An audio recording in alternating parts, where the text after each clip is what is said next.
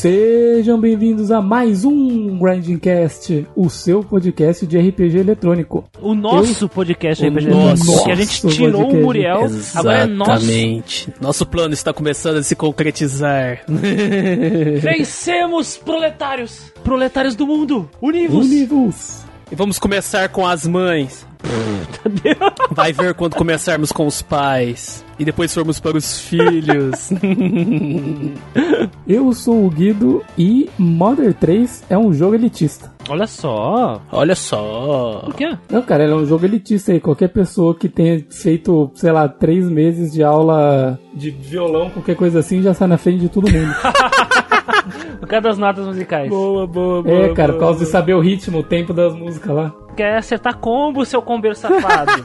Cara, eu fiz vários combos aí no jogo. A galera falando, pô, só consigo acertar 3, 4, mano. Eu fazia 12, assim, normalmente. Eu sou criado de Step Mania e Dance Dance Revolution aí, Taiko no Tatsujin, eu só estourei as notas musicais. Cara, eu não sei a diferença Só de um dó pra um sai, então eu só grindei e matei tudo com um golpe só. Que saudade, que saudade, cara. Fala pessoal, aqui é o Christian e o Modern 3 é o jogo do Monkey Flip.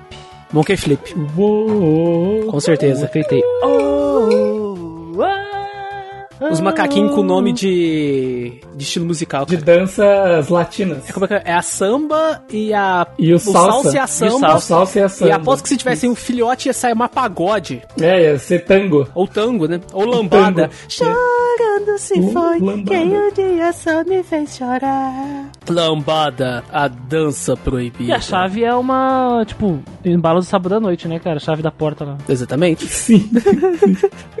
o cara tem que fazer uma coreografia. Nossa, muito bom, velho. Muito bom. E aí, galera, eu sou o Manuel e se vizinho fosse bom, a gente não construía muro ao redor de casa. Porque você acha que a gente constrói muro ao redor de casa por causa de ladrão? Não, ladrão pula o muro, cara. A gente constrói por causa de vizinho. No fim das contas, é o vizinho, né, o problema. Como sempre, cara, como sempre. Ou é o vizinho ou é o cunhado, cara. Mas o cunhado vai ficar pro próximo podcast. É pra algum outro aí. Ah! vai ter, vai ter aí, né? Aquele lá é foda, velho. Aquele lá é foda. Aquele. Bom, mas a gente vai discutir sobre essas coisas aí e outras mais mais pra frente, então, no podcast.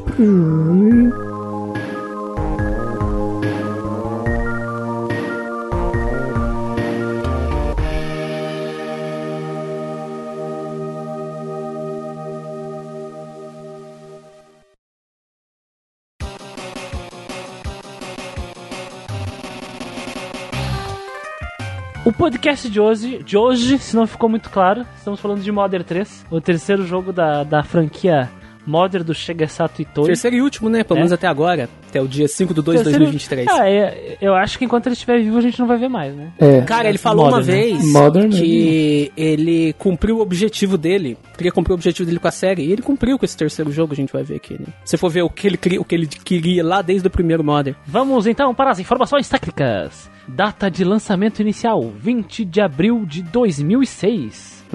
Desenvolvedora é a Brownie Brown e a HAL Laboratory. Distribuído pela Nintendo, da série Modern, caso alguém não tenha percebido. Aliás, caso vocês não saibam aí, queridos ouvintes, Earthbound é o Modern 2. Sim, sim, sim. Importante saber isso. E É, o R- Modern 1 foi renomeado de Earthbound Beginnings, né? Earth, Earthbound Beginnings, né? Por muito tempo ficou inacessível pra nós até a, a era do Wii U, que foi pro Virtual Console, e aí agora está disponível no Nintendo Switch Online de Como será que seria o nome do Modern 3 se ele fosse traduzido pra cá, hein? Earthbound soco no estômago. Earthbound Problemas Familiares. Plataforma Game Boy Advance, então é um, é um dos RPGs mais celebrados do GBA. Eu tenho, eu tenho a resposta do, do Manuel aí. Se um é o Earthbound Beginnings, o outro Earthbound, esse aí seria o Earth- Earthbound Ending, né? Earthbound After, sei lá. É. É, After Years. After Years, ou uh, The Endgame, tá ligado? É, seria o Endgame. End, é Endgame. Endgame. Ultimato. Sua mãe Ultimato. Direção. Sua mãe Ultimato. Direção de Nobuyuki Nui, escrito pelo Shigesato Itoi, que ficou ah, eternizado pela série Modern, né? Porque ele tem umas ideias assim que são bem loucas. Produ... Se eu não me engano, ele é um escritor, não é? De novel, se eu não me engano. Ah, cara, não sei te dizer se ele escreveu livro, assim, ou algo assim. Produzido pelo Chinichi Kameoka, Kensuke Tanabe, Keisuke Tarasaki, composto pelo Shogo Sakai. Aliás, o Shogo Sakai é um dos caras que chama muita atenção para esse jogo, né? As pessoas celebram o trabalho dele aqui. E por fim, arte de Nobuhiro Imagawa. Pô, manda bem pra caralho. Puta merda. O compositor lá, ele fez vários jogos, ele fez Kirby, entre outros, e ele fez um jogo de sinuca. Quem faz Kirby é o Hall Laboratory, né? Também. Então eu acho que uhum. tá aí. O jogo Sakai já, já tinha uma ligação com o Hall ali. Se ele escreveu algum livro, deixa eu ver. Yume no Aimasho, ou Let's Meet in the Dream, é uma coleção de séries de histórias curtas com um outro escritor chamado Haruka, Haruki Murakami. Aparentemente ele trabalhou nisso. É, ele parece ter uma experiência com, com narrativa narrativa pelo método que eu vi que ele usou no primeiro Modern, no segundo Modern, nesse terceiro também. Então me passa essa impressão. Ó, ele é acreditado como ensaísta, dublador, né, o, o, o ator de voz, escritor, né, de letras de música e design de e designer de jogos. Olha aí. Ele só fez a série Modern, só? Ele trabalhou em Modern, né? Modern 2, Modern 3 e dois jogos Monopoly. Caralho, mas o de tabuleiro mesmo? É, cara, aqui diz Monopoly 1993 The, Monop The Monopoly Game 2 de 95. Deixa eu ver se The Monopoly Game. Ah, de Super Nintendo. Saiu só no Japão. E tem, e tem também o grande, o poderosíssimo, o inestimável Itoi Shigesato no Basutsuri Number One ou Shigesato Itoi. Número 1, um, pescaria de Bass. O que, que é Bass mesmo? É carpa? Ele fez um jogo de pescaria. Ele fez um jogo de pesca pra Nintendo 64, Satellaview e Super Famicom. Então quer dizer que ele é o grande mestre de todos os RPGs que Deus o proteja. Exatamente, porque o cara fez jogo de pescaria, como ele não vai saber fazer jogo de RPG, né? Tá, tipo, o nome dele é no título do, do, do número 1, um, caçador, pescador de percas, do Shigesato Itoi. É, ele é tipo. Essa é a importância do cara. Eu acho né? que ele é um. Não qualquer um que tá com nome num jogo de pescaria. Eu acho que ele é um, um pescador nível sênior, assim. Ele fez um jogo. Pô, mano. Tipo quando fizeram o... o jogo do Tony Hawk, jogo de skate, é tipo é o Tipo dele. isso, uhum. tipo isso. Chega o de Super Famicom, essa tela viu, né, 97, e o de pesca Definitive Edition é de 64 dos anos 2000. Caramba. Porra, é, mano. Pô, só, só o Tony Hawk tem o, a função dele Definitive Edition num jogo. Agora sabemos que chega a Sato Itoi também. Também, exatamente. Falta só o escritor Simulator Shigesato Itoi Number One Definitive Edition, sabe? Aí você cria um jogo. Boa, boa. E o contexto, né, e produção do jogo, o desenvolvimento de Modern 3 começou em 1994 e ele planejava sair primeiro pro Super Famicom, com o... Que nem o Earthbound, né? Isso, que nem o Earthbound. Foi logo depois do Earthbound, né, que eles terminaram Uhum. o Earthbound. Isso, com o Shigeru Miyamoto e o Satoru Iwata como produtores. É. Os deuses, né, mano? Puta Sim. que pariu, mano. Os deuses, mano. Porque o Satoru Iwata tava envolvido no Earthbound também, né? Sim, é, a equipe principal que consistia do no Earthbound estava envolvida. E depois, né, depois eles tiveram a ideia de, na verdade, desenvolver o jogo pra Nintendo, 6 Nintendo 64. E daí os gráficos do jogo iriam migrar pro, pra era do 3D. O 64 saiu no Japão em 96. É, os caras já estavam planejando, né, o, o jogo ali já em 94 e tava sair o console novo, eles pensaram, vamos usar então um 3D, né? Uhum. Vamos ao 3D. por, por mais que os outros, as pessoas digam que não, ah, os cartuchos do 64 permitiam renderizar, fazer com mais qualidade os polígonos, né? Sim, Do, do- do- sim, do 3D. Então, seria uma vantagem utilizar essa tecnologia nova em vez de coisa 2D. Uhum. Sim, E- sim. E na época tinha aquele negócio de 3D, o futuro, né? E realmente era o futuro. Tanto que ia demorar uns 20 anos pra ficar legal. É, mas, mas- mas tanto que o Star Fox do, do Super Nintendo estourou cabeças, né, cara? É, chip. ele é. Ele é. É aquele 2D e meio, né, cara? Ele usa o chip, não usa? Usa, usa o chip especial. Usa o chip do, do Super Nintendo, né? E assim, ele ficou bastante tempo em produção, e daí quando saiu as especificações iniciais, elas até excediam os recursos de limite do 64. Aí no meio do desenvolvimento a equipe mudou pra plataforma do 64DD, sabe? Aquele periférico do Nintendo 64. Caralho, 64 Sei, sei, sei. Um que conectava embaixo dele, né? Se eu não me engano. Parecia o Megazord. Porra, é o 64 DD, mano. É, então, pesquisem aí, eu, eu fui descobrir essa porra também. Ah, aqui ó, o DD significa Disk Drive, mano. Caralho, era o, o, o conector de CD do.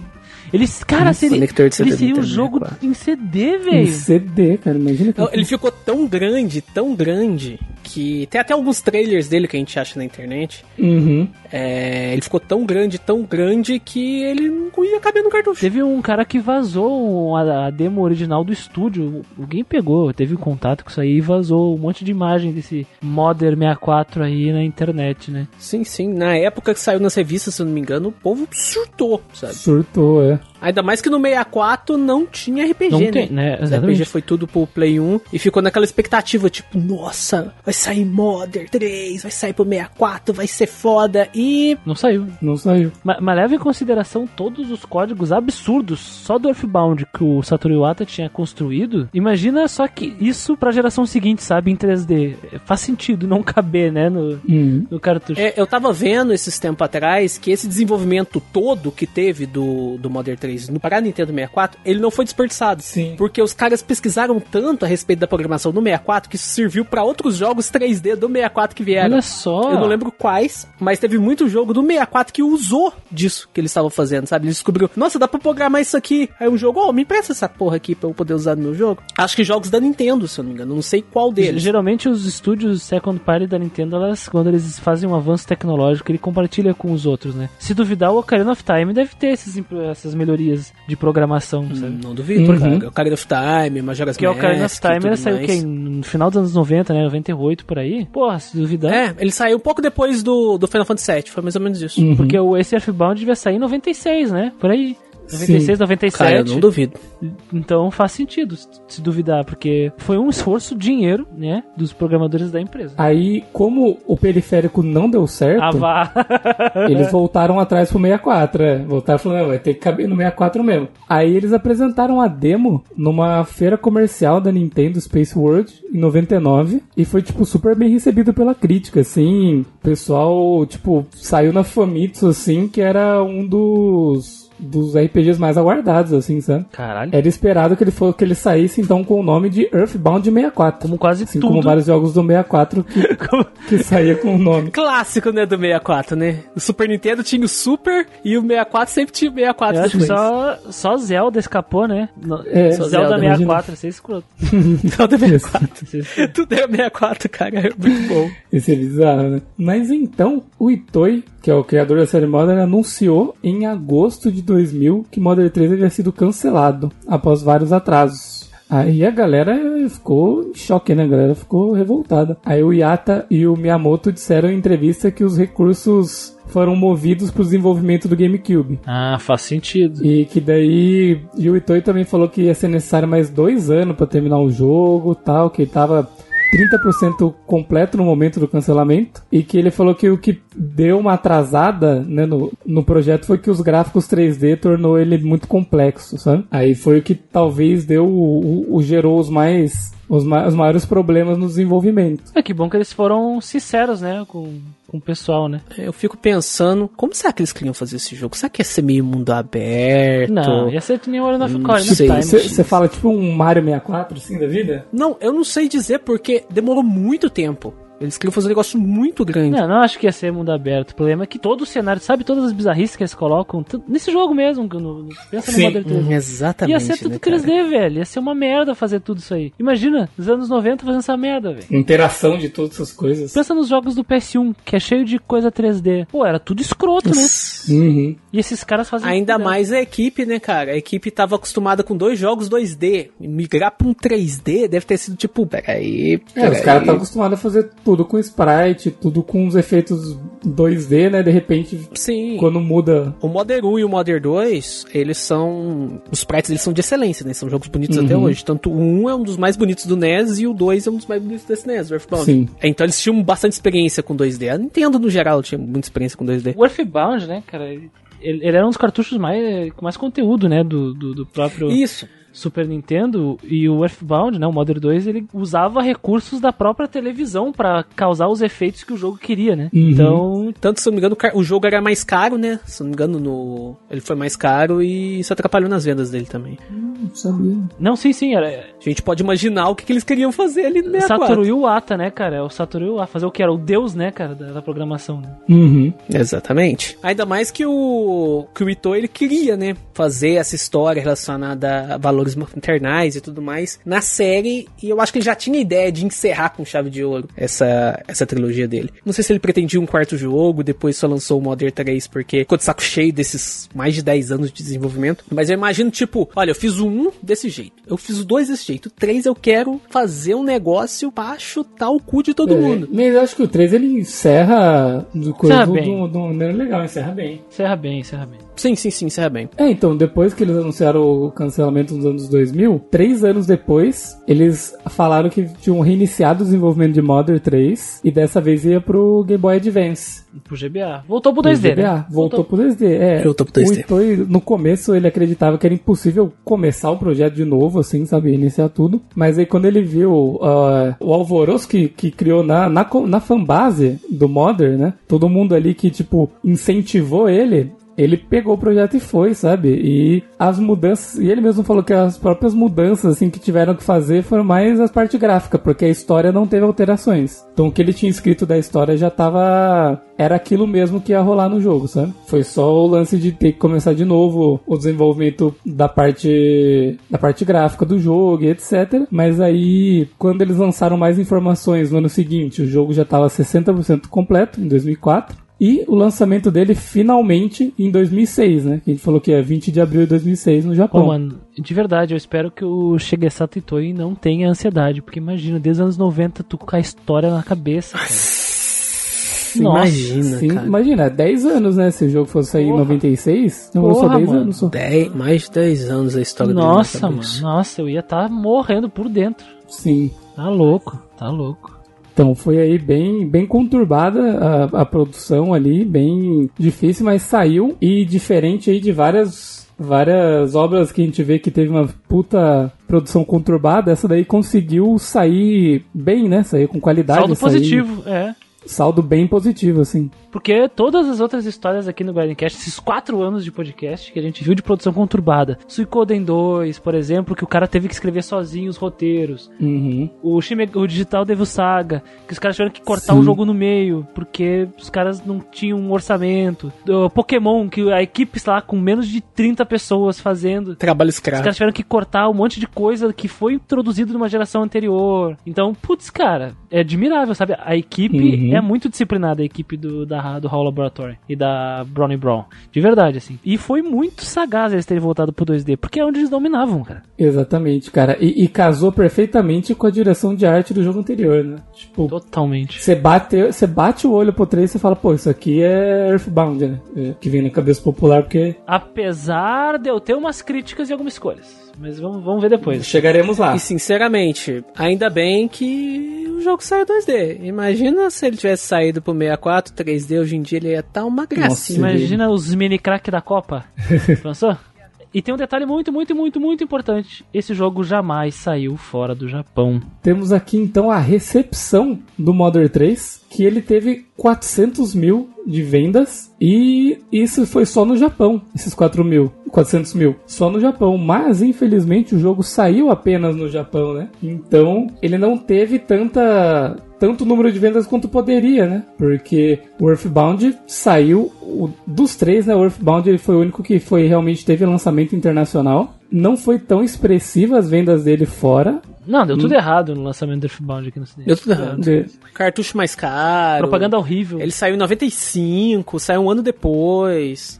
A propaganda mal feita, né? Exatamente. Pensa o seguinte: os caras lançam fora, do- fora do tempo. O Earthbound, né? Eles lançam com uma publicidade merda. De. Pô, a, a revista era Nintendo. Nintendo Power? Era que saía nos Estados Unidos, que era a revista grande? Esse jogo fede. Porra, cara. Tu tinha que. Era uma revista que vinha com uma página com fedor, velho. Que tu tinha que eh, riscar na, na página pra ela feder mais. Era essa a publicidade do jogo, cara. E ele saiu em 95. O Earthbound ele já é um jogo atrasado pra 94. Se trouxe ele pra 95, ficou ainda mais esquisito ainda. Os caras estavam com muito medo de investir nisso aí pra lançar no ocidente. Vamos ser bem sinceros, né? O Modern 1 ele recebeu, né, uma versão Nintendo Wii, Wii Wii foi muito do depois. Virtual Console. Foi muito depois. Muito depois do Earthbound Big, que saiu com o nome de Earthbound Beginnings. Mas por algum motivo o 3 não coisa. Eu acho que é porque cancelaram o Virtual Console. Acredito que seja. Se a gente vai ver ele num possível Nintendo Switch online com jogos de GBA? É É possível. possível. Eu acho possível. Eu acho até meio provável, com tanto de repercussão que tenha. É, o movimento que foi um monte de gente chegar e, e pedir por, por- pela tradução desse jogo, eu acho que é É provável. um meme já, né, hoje em dia. Porque tem um monte de gente E pedindo. tem outro lance também, né, Gustavo? O Lucas, que é o protagonista do Modern 3, ele tá no Smash Bros. Tem no Smash Bros. De- Isso deixou a galera curioso com ele. Claro que tem outros personagens no Smash Bros. com jogos que não foram localizados, tipo o Roy do, do ah, Fire mas daí o remake veio pra cá, o remake do primeiro Fire Emblem, né? É, exatamente. O Modern 1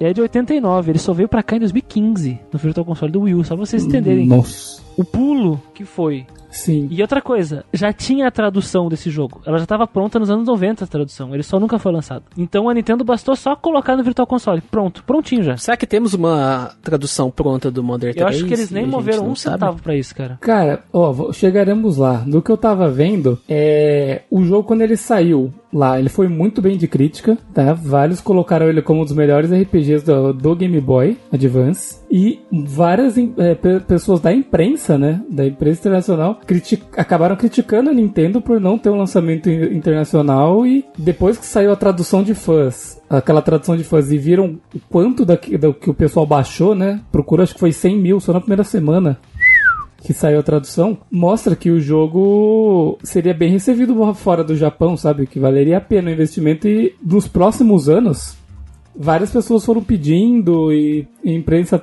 falando sobre, sabe? Inclusive, a própria Nintendo fez referência a isso no E3 em 2014, que eles, tipo, no meio do- da apresentação deles, eles colocaram uma animação curta, um stop motion, assim, feito pelo cara do Franco Robô, que um fã pede pro presidente da, da empresa na época, a localização do Modern 3. Eu me recordo E disso. o cara responde com comendo a florzinha do Mario e jogando uma bola de fogo no fã. Eu me recordo disso. Cara, as pessoas com as plaquinhas, sabe? Tragam o Modern 3, sabe? Tipo isso. Eles sabem. A Nintendo sabe. Sabe, não, eles sabem que tem bastante procura, sabe que a galera quer. E em 2021, o ex-presidente da Nintendo da América, o, eu não sei falar o nome dele aqui, é o Re, Reggie Fils-Aimé. O Reggie Fils Aime. O Regis. né? Isso. Que é o My Body's Reggie. Isso, isso. Isso. Ele na rede social postou uma vez que ele tinha uma suposta versão em inglês do Modern 3. Hum, se ele disse, então tem, né? Só que depois ele não esclareceu se era uma brincadeira, se era a tradução feita pelos fãs, ou se se tratava da versão localizada que nunca foi lançada. Então ficou esse questionamento no ar, sabe? E nesse mesmo ano, o assunto foi trazido novamente porque o, o Terry Crews, também conhecido como o pai do Chris, Pai do que? fez um tweet pedindo a localização do Modern 3. Vocês lembram disso? Terry Crews. Terry Crews. Terry Crews, ele postou, tipo, lance Modern 3, não sei o que, e um monte de gente, tipo, milhares de interação, assim, sabe? Vou procurar pra mandar pra você aqui. O, o Red, uh, Red Fuse Aime, esse aí, né? Ele já saiu, né? Não é mais presidente da Nintendo da América, no caso. Ele lançou um livro ano passado, né? 2022, que se chama Disrupting the Game, From the Bronx to the Top of Nintendo, né? É, tipo, bagunçando o jogo da, do Bronx para o topo da Nintendo. Porque ele é um cara Uhum. que teve uma origem humilde, né? Uhum. E nesse livro ele cita algumas questões do interior da Nintendo, né? E ele cita um pouco sobre essa questão do Modern, né? E ele disse que ele se arrepende de não ter insistido trazer Modern 3. Esse é um arrependimento dele, tá no livro deles. E tanto que quando saiu o livro dele, vários canais publicaram essa, esse fato, né? Esse factoide aí. Uhum. Ah, de putz, ó, o Regis, ele. Red, agora que ele tá fora da Nintendo, ele pode falar, né? E aí ele fala que ele pensou que passou do tempo, que eles deviam ter lançado mesmo, e ele insistiu várias vezes, mas nunca ia pra frente, né? Ele devia ter insistido mais, devia ter feito mais força com o presente da Nintendo pra isso acontecer. Uhum. Isso é muito louco, cara. Nem que seja pro Virtual Console, né, cara? Igual saiu um. Mas assim, é. vou ser bem sincero com vocês. Se vai sair um Nintendo Switch Online de GBA no futuro pro Switch, eu acho que Modern 3 vem, porque o, o Fire Emblem, a Espada de Luz e o Dragão das Sombras, que é o primeiro jogo de todos de NES, saiu traduzido em inglês. Uhum. Ele saiu para uma venda separada. Não foi dentro do, do, do online, mas é possível. Nem que eles vendam separado, mas eu acho que é possível. Porque eles estão perdendo dinheiro. 400 mil no Japão. Cara, facilmente aqui vai vender uns. A tradução foi 100 mil na primeira semana? Mano, uns 100 mil deve vender essa porra.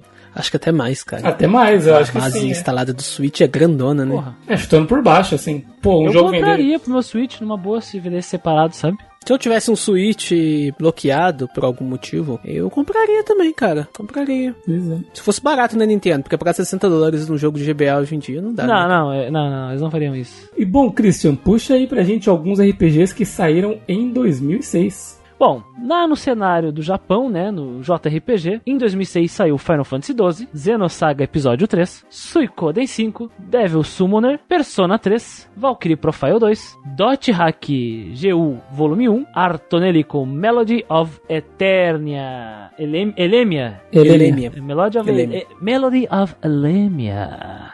É, e no caso esses eram os reais concorrentes do Modern, né? Pois é, vocês chegaram a jogar algum deles aí? O Guido tá jogando em live o Dot Hack, né? O Dot Hack eu tô jogando agora, eu joguei o Final Fantasy XII e o Suicoden 5. Suicoden 5. Eu joguei o Final Fantasy XII, o Xenosaga 3, o Persona 3, o Valkyrie Profile 2 o, e o Arto Delico, e eu vou falar, eles estão bem mais avançados em gameplay do que Modern 3, viu? Uhum. Ah, mas levando em ah. consideração que são plataformas completamente diferentes. Nenhum deles é de GBA, né? Anos luz de diferença de mecânicas. Até dentro do GBA mesmo, a gente pode ver que a série tava bem atrasadinha. A gente entende pelo desenvolvimento deles, mas é uma realidade que sempre, sempre permeou a série. Ela sempre foi atrasada na questão de mecânica. Ó, eu- eu tenho uns jogos aqui de, de GBA que são RPGs de série 2006 que, que, que não foram pra lista, mas só pra ilustrar, tá? Bota. Fala aí. A, a versão do Final Fantasy V pra GBA, isso não conta, né? Uhum. Então, É, então vamos lá. remaster. Tem o Summon Knight, a Swordcraft Story, Uhum. Um ou dois? os dois. Os, Os dois dois saíram em saíram ano. 2006? Os dois saíram em 2006. What the fuck? O Yggdra Union de GBA, Uh, joguei também. Pokémon Mystery Dungeon Red Rescue Team, Esse eu não joguei, mas eu tenho uma noção de o como Mega que Man é. Battle Network 6, O Seis? 6, cara. Caralho. Sim. Tem um monte de Super Robot Wars, né? Super Robot, Super Robot Ice no Original Generation. Aí tem muito. Sempre A versão tem de, muito. do Tales of Fantasia de GBA. Eu acho que são esses que merecem atenção. Tem mais um também, só que esse é de 2005. É o Sigma Star Saga, que ele é um RPG de navinha. Sim, sim, sim, sim. O GBA já tava bem avançado em RPG. E, e o, o Modern 3 o saiu. Pokémon Diamond e Pearl, né? De 2006. Não, mas daí é de sai pra DS, né? Mas é pra gente ter uma noção que ele saiu no finalzinho da vida do GBA, já Aham. tinha jogo pra É, era a DS. final da GBA. E o cenário dos RPG japoneses já tava bem avançado na questão de mecânicas. Não vou falar na questão de E narrativa. tem que aí- aquele, aí é outra aquele coisa. RPG clássico de GBA que é Garfield e suas nove vidas, né? GBA Game Boy Advance com seu grandíssimo 56 de Metascore. Bom. Garfield. Muito bom. E agora vamos lá pro lado ocidental, os WRPGs. Tem Gothic 3, que eu nem God. sabia que tinha terceiro jogo dessa série. Eu também não sabia. Tem, ele teve uns problemas de, de, de, de lançamento aí. Problema de curso- cursinho seu amiguinho. Quando ele saiu, ele saiu cursadíssimo. Cursa. Neverwinter Nights 2, que é um jogo de D&D, que eu nunca joguei. Eu também não, mas tenho uma certa curiosidade. Também não. Eu tenho curiosidade, mas eu queria jogar um antes. Eu também, exatamente. Marvel Ultimate Alliance, que é um jogo que eu gosto pra cacete, que eu gosto muito, que eu até comentei no exclusivão, que é um dos meus jogos que eu amo. Tem disponível pra todo mundo escutar sobre o Marvel Ultimate Alliance, que é um jogo muito divertido, muito legal mesmo, tá? Uhum. De ação, Diablo-like e etc. E o grande, né? O grande e poderosíssimo. The Elder Scrolls Skyrim menos um. Skyrim menos um. Conhecido também como Elder Scrolls 4 Oblivion. Oblivion. Oblivion. Ou você vê muita, muita disparidade, né? Você pensar que o Oblivion e o Modern 3 saíram no mesmo, no mesmo ano. E, Aí tipo tem- assim, a diferença gráfica deles é tipo. é, Na verdade, é direção de arte, né? Um tentando ali mais a- o fotorrealismo e o outro, o outro assim, mas você pensando, tipo, que os dois saíram no mesmo ano, assim, você fala, mano, não é possível. Pô, mano, Neverwinter Nights, Marvel Ultimate Alliance, tem o, Su- Summon Knight, tu tem GBA, tem Dot Hack. Porra, mano. 2006, assim, ano interessante, né, cara? Puta ano foda. Vamos Quem- pra pensar nisso? Quem fala que coisa. na época do, nessa época aí do Play 2 os RPG tava morto, não tá sabendo nada não, cara, porque tinha bastante Assim, coisa. foi- bastante coisa Foi interessante. o, o começo do fim, mas saía muita coisa interessante. Sim, sim, Sim. sim, É que mais a gente não teve muito título de peso, né, igual tinha no Play 1, nos 16 bits, 32 É bits. que ali. na verdade os títulos de peso estavam todos morrendo no Exatamente, PS2, né? morreu muita franquia no PS2. Nessa época, quando saiu o Modern 3, muita franquia já- bo- boa já tinha vindo no PS2 e já tinha morrido. O Dragon Quarter desse ano me Como assim, Manuel? Tu tá dizendo que não saiu jogo de peso? O grande Gothic 3, cara. Jogaço. Os caras tão nem aí, né? Eu nem joguei o jogo, já tô zoando. Exclusão, né? O Mass Effect é de Ah, 2007, você vai ver daqui né? a pouco a, a Elite. É, 2007. a elite dos fãs Do Gothic 3. do Gothic 3 vão vir com garfos Forcados e tochas atrás e- de você. Garfos trouxas. Tochas. Ah, que venham, mano. Eu sou o Shrek do, do, do, do, do Gothic, então, agora, mano. Saiam do meu pântano. O Shrek do Gothic.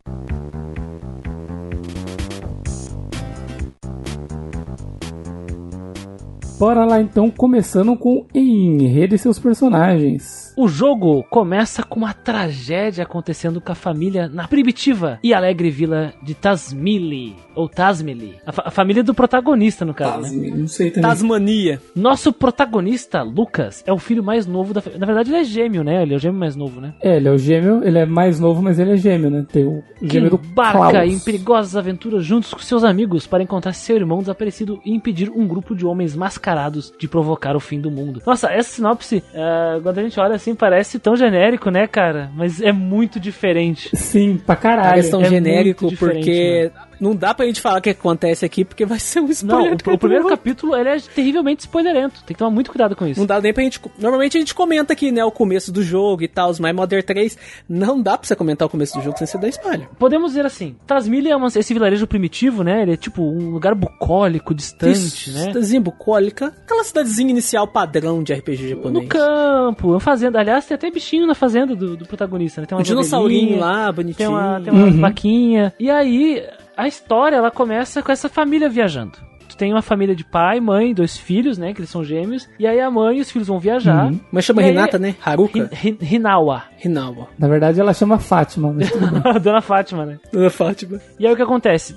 Dá um incêndio na floresta, em volta de, de Tasmili. E aí o Flint, que é o pai dessa família que ficou na casa, ele fica, caralho, vou ajudar a comunidade. Ele vai lá ajudar o pessoal, né? Tentar resolver essa questão do incêndio. Ele fica preocupado com sua família. A questão é que a família demora pra voltar pra caralho. Um ladrão ajuda ele, né? Que é o. Que é o filho de um velho lá, né? é, qual que é o nome do ladrão mesmo? É o, é o Duster. Duster. E o velho é o Wes. E aí, o Duster ajuda ele a solucionar umas coisas. Enfim, precisa de questzinhas ali, né? Questzinhas. Padrões, total. Quer dizer, não é side, porque é, é, é, Sim. é obrigatória, mas é uma questão ali do, do mundo ali. Tu vai resolvendo É, um problemas negócio cotidianos. mais local ali. É, Cotidianos ali. É, é, é assim, na verdade, tipo, como tava um incêndio e a, a família tava toda na casa do vô, eles não tinham como voltar. Ele falou, ah, vou atrás dela. E, e no meio do caminho as pessoas da cidade se, se disponibilizam a ajudar a procurar. Então vai todo mundo pra floresta pra ajudar a, a procurar por eles. Nisso tem um problema que ele não consegue escalar um, um monte, tipo assim, então um monte que ele precisava chegar até lá em cima, só que ele não consegue. Aí o Wes chama o Duster e fala, meu filho consegue escalar essa porra porque eu treinei ele pra ser um ladrão. Ele sabe grampear a parede. Ele grampeia É, a parede. exatamente, ele sabe grampear as paredes lá. E aí que vem o cachorro também, né? O cachorro É o vai lá Bonnie. chamar o Duster, o Bonnie. Cara, que cena foda essa aí, hein? Sim, Essa cena é foda. do, do, do cachorro indo atrás dele lá, é muito massa. Cara, Bonnie é um dos melhores cachorros do RPG, cara. Acho que ele só perde pro Dog Meat de Fallout.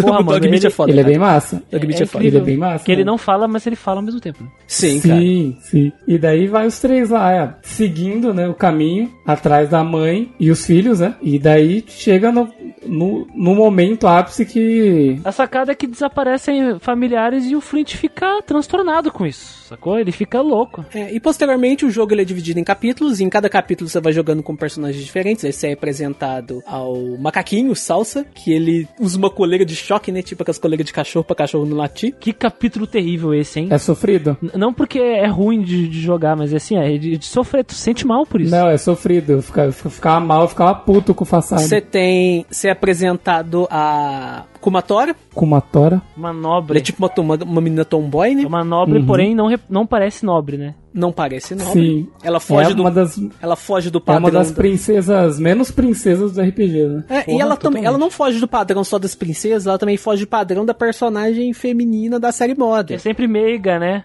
É, a Ana e a Paula, do, do Modern 1 e Modern 2, respectivamente, elas é praticamente o mesmo arquétipo, menininha meiga. Menina meiga, com fé, que sempre tá lá pra apoiar todo mundo. Kumatora tá com foda-se, cara. Ela, a primeira Ela é muito da hora. A Kumatora é aquela que diz que vai quebrar a cara de todo mundo e os caras mandam sem violência.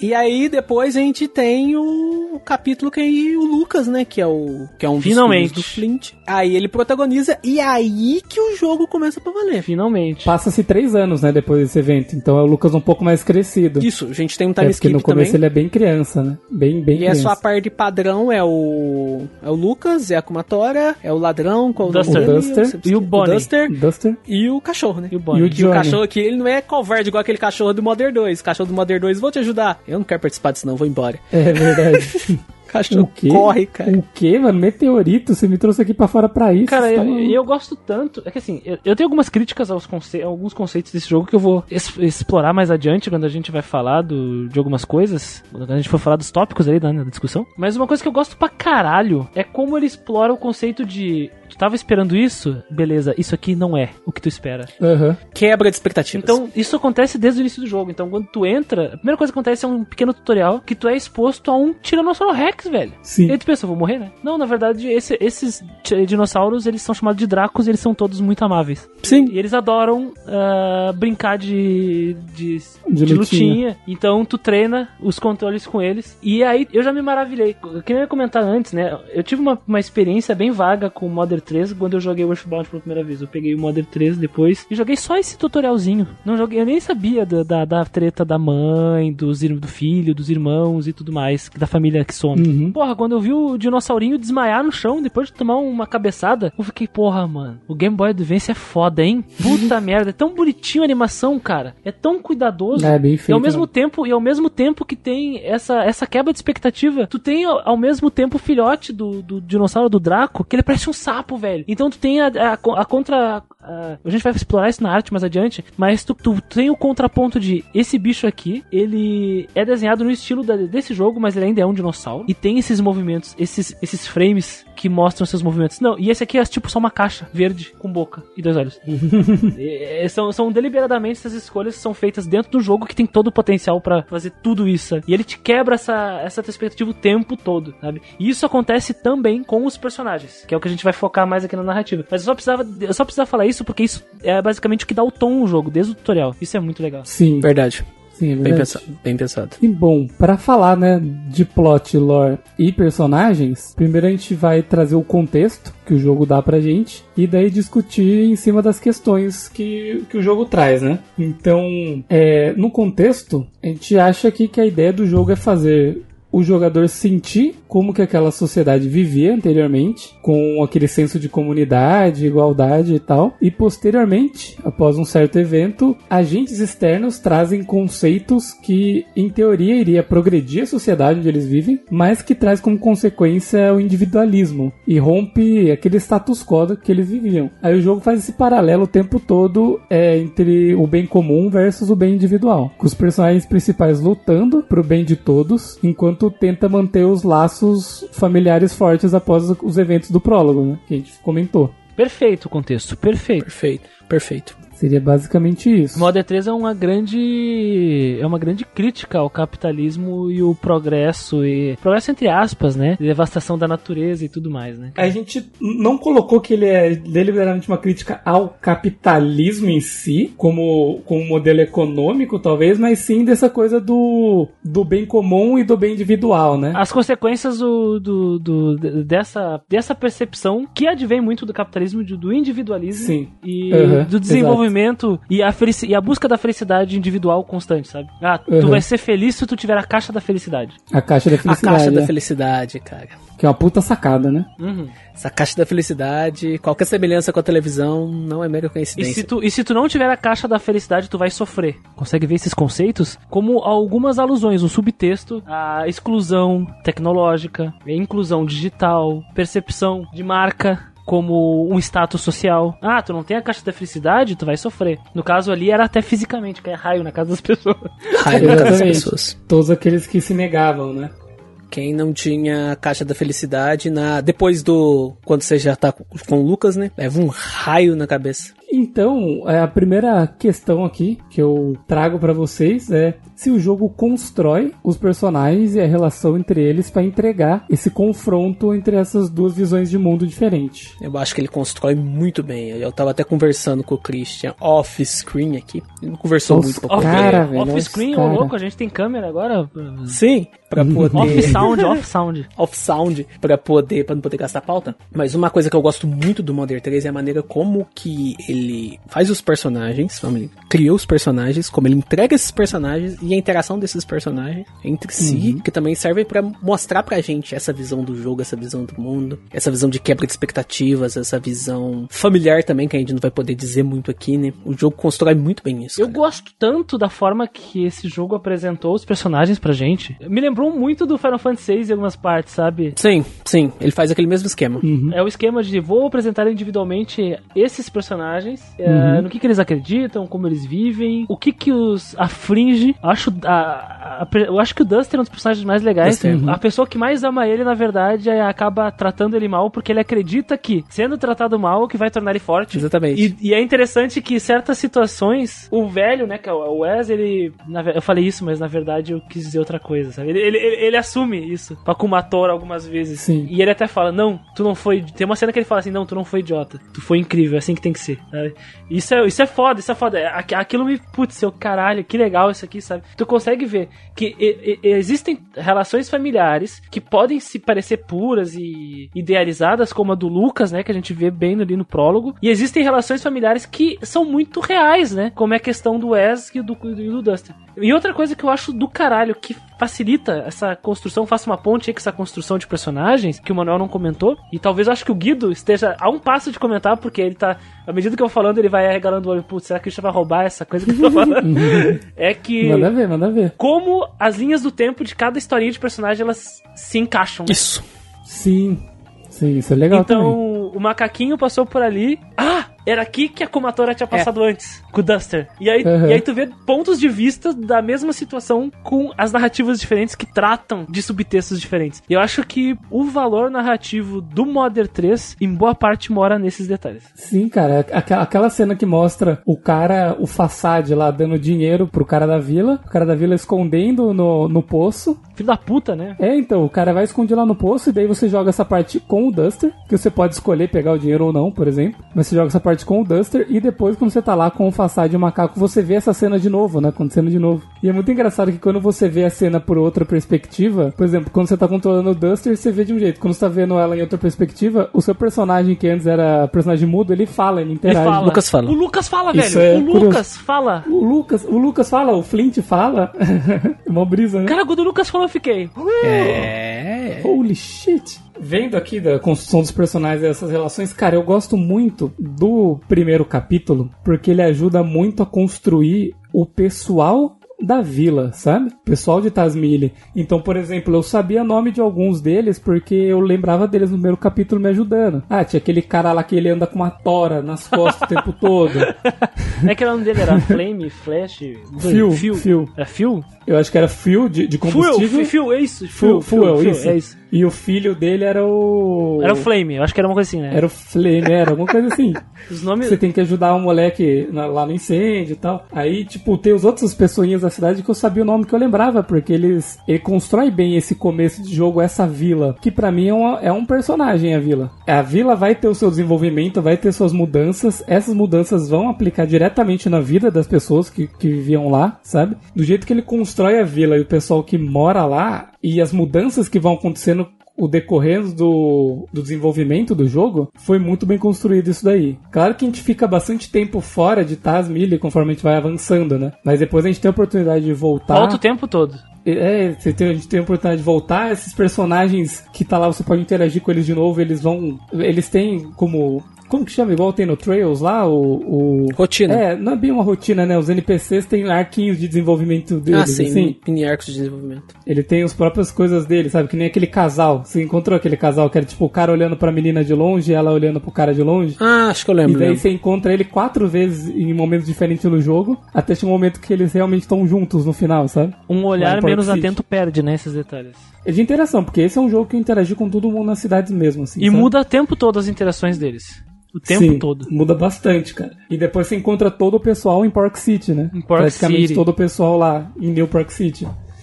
Uma coisa que é interessante e é digna de nota é que, como essas visões de mundo, que nem tá na- aqui na, na questão da pauta, né? Como essas Uhum. visões de mundo elas se confrontam. No início do jogo, tu tem esse senso de comunidade fortíssimo. Todo mundo Uhum. ali no incêndio da floresta se ajudando pra cacete. Quando o Flint ele fica preocupadíssimo, tem um momento que ele fica arrasado porque a família dele some, né? Uhum. Ele entra numa espiral de desespero e acontece cenas fortes ali, na fogueira ali. Sim. Cara, eu jamais imaginaria um jogo da Nintendo com uma pegada assim, sacou? Sim. Jamais, Esse velho. primeiro, cap- esse, esse primeiro capítulo é bem mais denso, né? Ele é bem mais. Cara, o Flint, o. Flint ele levanta uma tora, uma de, de, de lenha, com, pegando fogo em brasa e desce na cabeça do, do amigo dele, do vizinho dele, cara. Tá ba- começa a bater em todo mundo, cara. Ele perde o controle, né? Alguém vai tentar segurar, ele bate em um. Aí outro cara vai vir tentar segurar, ele bate no outro. Dá um mata-leão depois o. É, o dá mata-leão. Lá. O, o, o Phil acho que dá uma torada na, na Sim, cabeça dá uma Ah, dele, é uma né? torada, uma torada, esse é uma É, torada. ele anda com a tora sempre, né? Ele só desce, ó. Pum. Mas, mas eles tentam É. segurar ele, né? Eles tentam segurar, dar um. Tentam segurar, tentam segurar. É. Nunca tinha tido ninguém preso na vila antes, ele foi a primeira pessoa. O primeira pessoa. vila. Pra tu a ver primeira pessoa a ser presa. a- o nível de harmonia que essas pessoas viviam, né? Exatamente. E o, o que- e o plot twist que quebra essa harmonia, né? E as mudanças que acabam sendo ocasionadas depois. Tanto que você vê, assim, no jogo, o, o hotel. Eles não cobram nada pra você ficar lá, a loja. Você não gasta dinheiro pra comprar item no começo do jogo. Você troca, você pega só. Tá livre, assim. É meio que realmente uma comunidade que se Autossuficiente. autossustenta, autossuficiente e que o que tá lá é de todos, né? E, e é muito louco que à medida que o tempo vai passando e o muito entre aspas, né, o progresso chega, tu percebe que a transformação não é só visual, estética, mas comportamental. E aí isso entra em conflito com as visões anteriores de que o Guido trouxe ali de coletivo autossuficiente e tal. E aí tu vê essas pessoas agindo diferente. Não. Como assim tu não tem uma caixa da felicidade? Eu vou comprar 15. Sabe?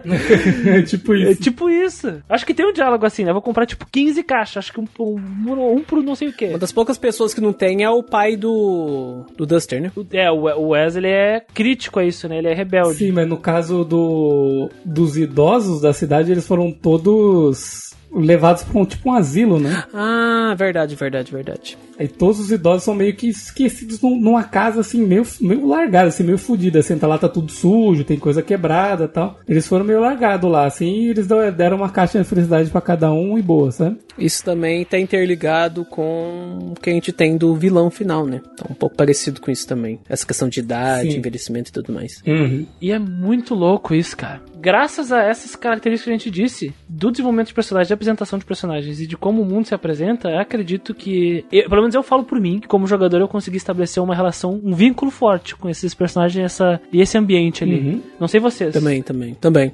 Não, consegui, consegui, com certeza. E eu gostei também, além desses personagens, aproveitando que a gente tá falando de personagem, é que o jogo, assim, ele coloca pra gente, assim, ao longo do jogo, é, pessoas pra nos ajudar, né? Aliados, não só pessoas, né? Criaturas de todos os jeitos pra nos ajudar, bem diferentes ao longo do jogo, sabe? As Magpieces, O bicho que chupa água lá, hein? Isso, é, exatamente, ó, de- desde esses idosos aí, né, que você vê, esses idosos que, sei lá, tem o Wes, tem o seu vô, sabe, eles estão participando com, constantemente ali, assim. Mr. Saturno, Sr. até, Saturno. é, os, os de Saturno e tal, as criaturas da fauna local ali, os As sapos, a- né, também. aqueles lagartos seta, exatamente. Ma- É, ma- é. Magipsies. Magpieces. Magipsies, é.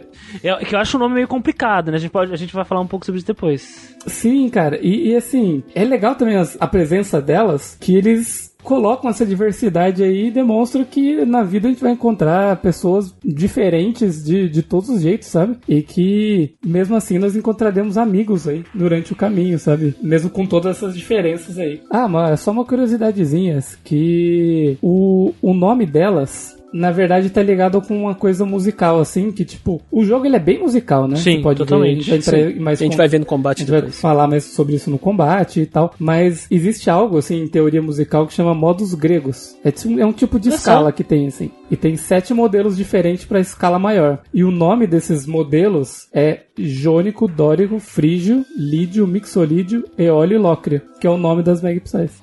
Olha só. Pra, pra- Bacana, cara. Então, então, quando eu tava lendo o nome dela, quando eu vi o nome de umas duas, três, falei, eita, isso aqui eu sei. o que Música. que é. É, Música. Mó brisa. Eu, eu- eu acho importante a gente falar um pouco sobre as Mad Gypsies, né? E por que que eu acho um pouco problemático algumas coisas aqui. Bom, no jogo existem criaturas místicas aí, que são as Mad Gypsies. Uhum. Essas personagens, elas são. Elas se identificam como femininas, Uhum. mas a aparência delas é típica de um homem musculoso. Uhum. E Com barba, ba- geralmente. bar- uma barba mal feita, assim. Exatamente. Uhum. Ah, esse, essa aparência, ela é uma esteró um estereótipo de aparência, principalmente do imaginário japonês, que se chama Okama. Que o Guido, que adora One Piece, meio que acho Sim. que ele compreende esse termo aí, né? Exatamente. Que Okama seria esse homem que se traveste. Pode ser trans ou só pode ser uma drag, tá?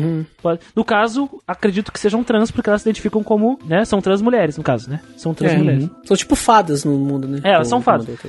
É, como se fossem Ok, fadas, né? até aí tudo bem. Eu acho que esse negócio de, de diversidade eu acho perfeito. Aliás, acho maravilhoso ah, que elas existam. Porém, tem dois problemas aqui. Que é como elas se, elas se expressam algumas vezes. Uhum. Que eu acho que é um pouco estereotipado, assim. Talvez pra fazer uma graça, né? E essa graça, eu acho que pode ser um pouco perigoso para eles trazerem esse jogo pro ocidente hoje. Vai ter Sabe? que ter algumas adaptações, né? Talvez algumas adaptações. E segundo, Uhum. o nome, né? Mad Gypsy. Gypsy em inglês é cigano, né? Só que esse nome Gypsy, ele é carregado com um teor meio racista. É. Sabia, não. Sim, ele é, sobretudo, né, é, nas línguas que falam inglês. Então, é um jogo 2006 feito por japoneses. Os caras pe- pensaram, ah, ciganos são pessoas com que têm um misticismo, e eles, magos, magia, Gypsy, eu acho que eles devem ter juntado, né? Soa, soa bem, eles devem pensar soa bem, né? Fizeram uma chuva de arquétipo. Mas Pior. eu, por mim, eu, Christian, eu amei cada uma delas. Interagir Cara, com cada achei uma muito delas. da hora também, cara. Porque Sim, é, uma- sim, é- é o que a gente falou de quebra de expectativa, né? Quando fala, ai, fadas, o que, que você espera? É aquele arquétipo da sininho, não sei que lá o que. Exatamente. É o, é. porra. Tipo, muito bacana. E aí o Guido. E o vô do Lucas era mal conhecido, né, entre elas. Sim. E aí o Guido fala de. Da, dessa. Como é que é? Da, da escala, escala grega? Escala, Escala, grega. é, escala maior. Escala maior grega. Cara, as Mad Gypsies, elas, elas representam o ideal de beleza grego. Que é o corpo definido Uhum. em todos os seus pontos, sabe? Elas são musculosas pra caralho. elas têm queixo definido. Elas são tipo o baque, né? Pô, então assim, as Mad Gypsies, elas representam essa questão musical, elas representam também o ideal de beleza grego. E é importante a gente lembrar que, que, sobretudo na Grécia, existiu uma liberdade aí de, de escolhas, eh, escolhas não, orientações das mais diversas. Sim. Né? Uhum. Então, é muito rico se tu parar pra analisar o conceito dela, dessas personagens, né? Dessas, per- achei maravilhoso. Achei maravilhoso. Agora o Guido falando assim me, me, me explodiu uma mente, né? Esse insight aí. Eu gostei pra cacete. Apesar de eu ter ach- achado meio. meio. Vou dar um exemplo aí, né? De, demais, né? de estereótipo que, que é bugado. Que é quando. Acho que é a, Io, a Ionia. a Ionia. Aquela que libera o PK. O PK pessoal do. do Eu acho que é a. Ionia mesmo. é meio, é meio cursed. Porque cada uma delas dá um poder diferente pro, pro, É, eles, me- né? é- é meio. Não, a primeira. A primeira é meio cursed. Não tô falando da primeira agulha, eu tô falando da primeira quando ele conta tá tomando banho lá. Ah, sim, É. Ionia. Ah, é meio cursed. liberando o poder cena. dele, né? Sim, sim. O Ness vira de costa pra ela no banho e ela fala assim: O ó. Lucas, Lucas. O, o Ness não, o Lucas, isso. O Lucas vira de costa pra ela e fala assim: ó, ó, aguenta firme aí. Aí a cena fica preta, velho. Fecha assim. aí eu penso: o que que o Shigesato Itoi tava pensando aqui? É, aí a voz fica fina e fala assim: o que que tu tá fazendo aqui, Shigesato Itoi? O que, qual é a piadinha aqui que eu não tô entendendo? O que que tu quer falar aqui? Hein? É, é a quebra de expectativa de novo aí. Mais uma vez. Aí tu, descobre, aí tu descobre mais pra frente na história que como é que a, a, a Ionia ativa os poderes, soltando raio na cabeça da pessoa. É.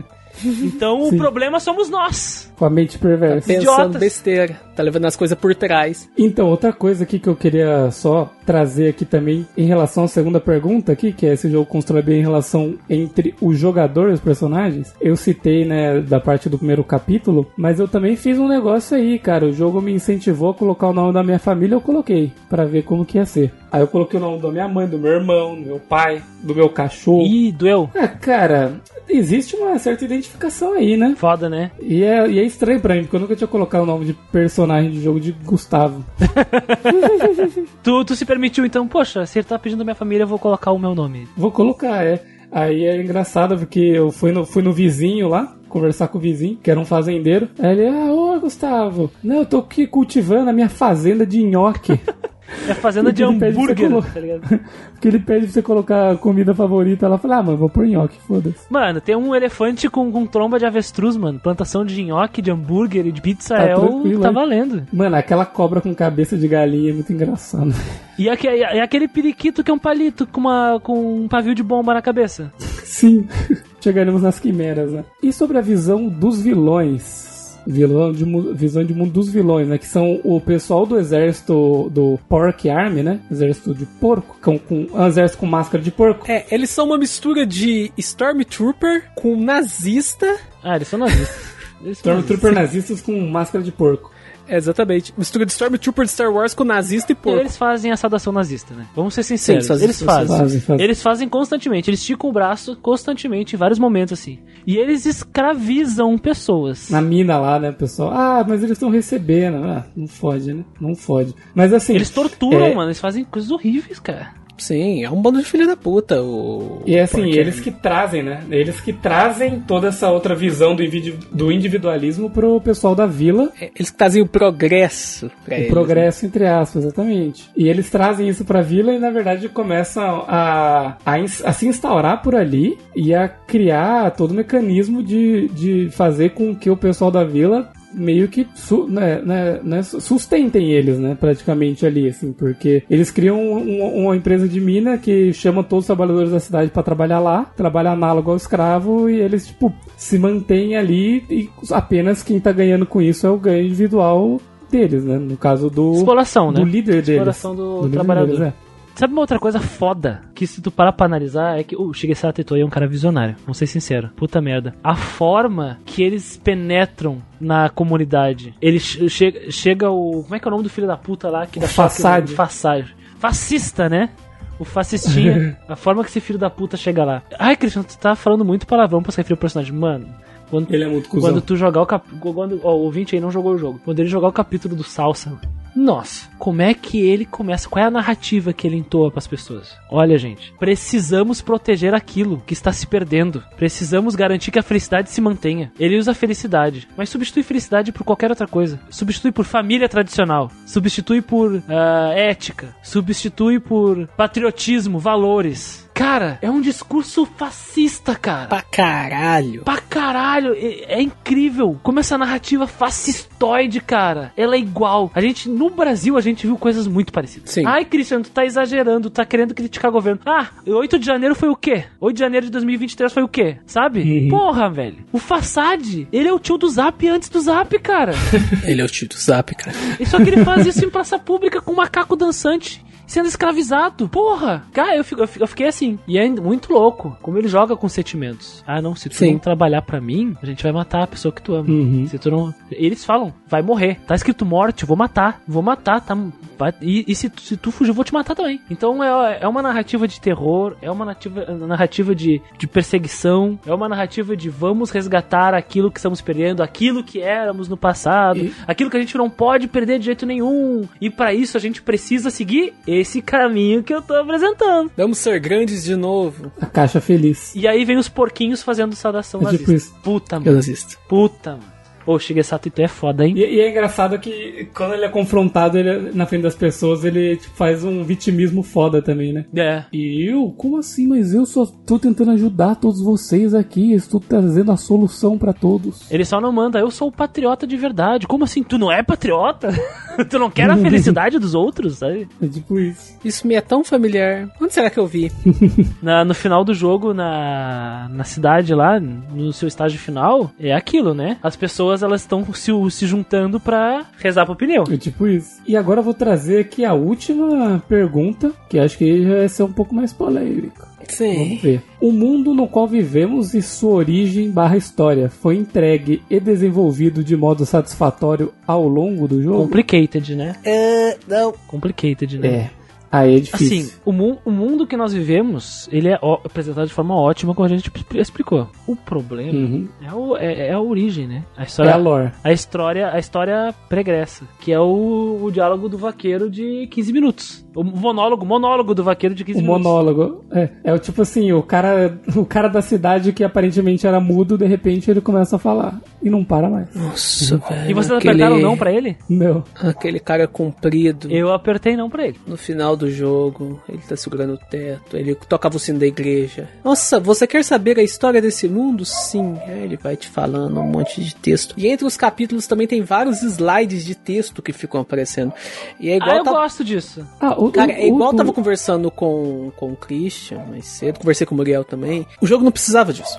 Eu gosto do, do, do texto subindo, eu gosto, eu acho É. charmoso. Não, é. eu acho uma o escolha jogo- de design. É, o jogo não precisava dessa exposição desgraçada pra falar a respeito do lore. Ele não precisava nem desse lore. Porque chega a determinado ponto quando você vai jogar com o Lucas, que a sua quest, ela muda pra tipo, um dragão vai despertar. Isso não é spoiler, porque O, foda-se. o monstro aí vai destruir o mundo, tá É, ligado? o monstro vai destruir o mundo, você tem que pegar alguns espetos e tirar do lugar. E, e é um negócio que, tipo, no final, quando você vê, tipo, pra quê? Por quê? O jogo já construiu tão bem, a gente falou aqui né, a respeito do mundo, dos personagens, dessa questão familiar, dessa questão de mudanças, da questão de progresso, taca ponto como nazismo, fascismo e tudo mais. Ele não precisava dessa exposição desgraçada pro lore. Eu não. Foda-se essa porra! Pô, é aí que o F-Bound brilha mais, né, cara?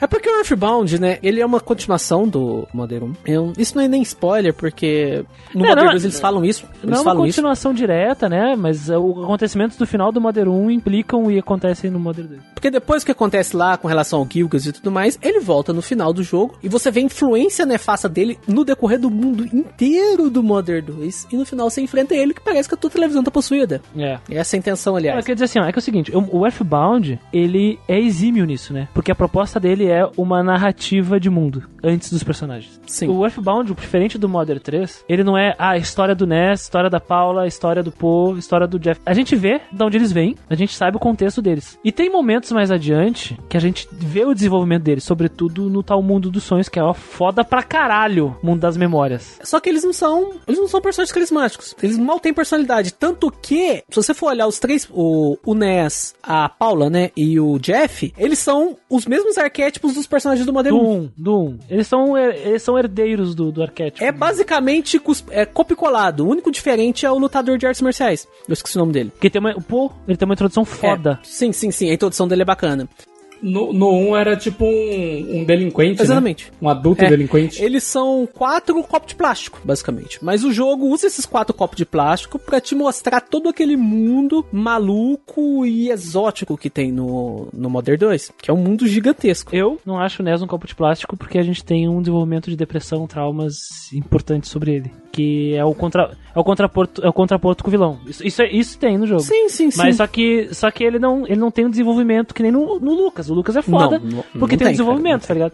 Uhum. Então, só que a gente vê esse mundo ao longo do, do, do, do Earthbound. Esse mundo ele vai desenvolvendo e vai descarrilhando, que nem o do Modern 3. Só que não precisou daquele texto do, do Trails in the Sky ali, né? Ele não precisou, não precisou do texto Cara, no que- Gears é, ali. é, é, é, é, é 15, é em torno de 15 minutos, 20. Não, não chega, não chega a ser, mas só de texto, Só de velho. texto. Por que que não pega uma cutscenezinha, né? Na verdade, o mundo é isso o tempo todo. E agora você precisa encontrar as sete esferas do dragão para poder resolver o, o problema. E você precisa fazer isso, porque você é o escolhido. Tipo isso. E, e- e- e é, ele deu uma boa mudada, né? No, no sétimo capítulo, eles apresentam o lance do monstro e dos espetos. Vamos colocar assim, que nem o, o Manuel trouxe. No sétimo capítulo ele traz isso. E só no oitavo e último capítulo que ele que, que daí a gente encontra esse NPC que ele vai falar assim: Ah, então, ó, esse mundo aqui é assim por causa disso. Aí ele começa a contar. Aí ele traz um, um monte de coisa que eu fiquei assim, mano. Eu cansei, eu cansei, sinceramente. Eu,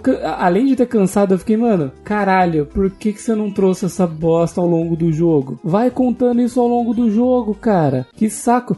É é que a gente vai entrar, a gente vai entrar nisso em, em spoiler, mas Spoiler. tipo assim, Spoiler. existe du- existe, existe duas coisas que podem ser feitas. Uma delas é isso não existir, porque não faz, Não faz falta diferença. no jogo. Menor Eu acho diferença. que não faz diferença, não faz falta. Ou se você quiser, se você quiser colocar isso no jogo, você teria que ter desenvolvido isso durante o jogo, fazendo o foreshadowing, né, o, o prenúncio e tipo trabalhando isso ao longo do jogo para dando peças pro jogador poder montar e o tal do Leather poderia ser o, o cara que encaixa a última peça do quebra-cabeça pra fazer sentido. Exatamente. Sabe? É isso que faz uma construção boa. Isso que a gente fala Eu vi sempre, um pouco né? de desespero do Shigesato Itoi aí na escrita, porque ele tava criticando o avanço do capitalismo, do individualismo, como uma consequência desse mundo que exige que as pessoas estejam ah, consumindo, aquela coisa, né? Uhum. Ele precisava da, da cereja do bolo, ele precisava da a lacrada final, tá ligado?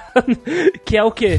Na verdade, tudo está assim Já rolou. porque já foi antes, o tempo todo. Essa é a última chance de conseguir fazer o, o certo, né? Eu acho que nem precisava existir essa parte. Não precisava. Porque a mensagem já ia ser entregue igual. Eu acho que já ser entregue igual. Tanto que eu não acho, eu acho o negócio desnecessário, não estraga a parte boa do jogo que a gente comentou antes, não acho que não, ainda mais com o final que a gente vai comentar depois, mas é injeção de linguiça. E eu vou defender os textinhos subindo, sabe por quê? Porque eles não são textinhos de exposição, de narrativa, de coisa que a gente não sabe. Eles são tipo o narrador de uma série antiga dizendo: Contextualizando. O Lucas e seus amigos chegaram nessa situação difícil e agora o que acontecerá com eles? Será que o vilão alcançará o objetivo? É- Essa pegada, assim. No próximo episódio, Freeza morre. Porra, mano, eu gosto. Tipo eu isso. gosto do pra caralho disso, sabe? Eu acho que combina Tipo com a isso. pegada Earthbound, Modern 1, Modern 3. De Divisão em lem- capítulos. De divisão de capítulos, de lembrar essas séries dos Estados Unidos, da vida da- das ruas, urbana. Apesar do Modern 3. Faz sentido, faz sentido. O começo de capítulo com, Ser mais com, bucólico. com, essa, com esse narrador contextualizando só, né? Não expondo. Exatamente, exatamente. Sim, sim, sim. Faz sentido. Uma coisa mais nesse, nesse pega. E- Então, defenda as letrinhas subindo. Defendo. e a, a cobra. É, dá pra passar, e dá a pra passar. cobra corda é o melhor personagem. Eu preciso dizer Cara, isso. cobra corda é muito É muito foda. Ai, velho. Eu, te- eu queria dizer uma coisa, eu estou muito feliz, porque agora eu virei um personagem muito mais relevante no jogo. É, a cena que ela tá segurando todo mundo, né? É, e agora eu tô feliz, eu tô até tendo falas, mas assim, eu tenho uma má notícia. Minha boca não aguenta. A mandíbula não está mais aguentando. E detalhe que o Lucas usa essa cobra no Smash Bros, né? Usa, usa.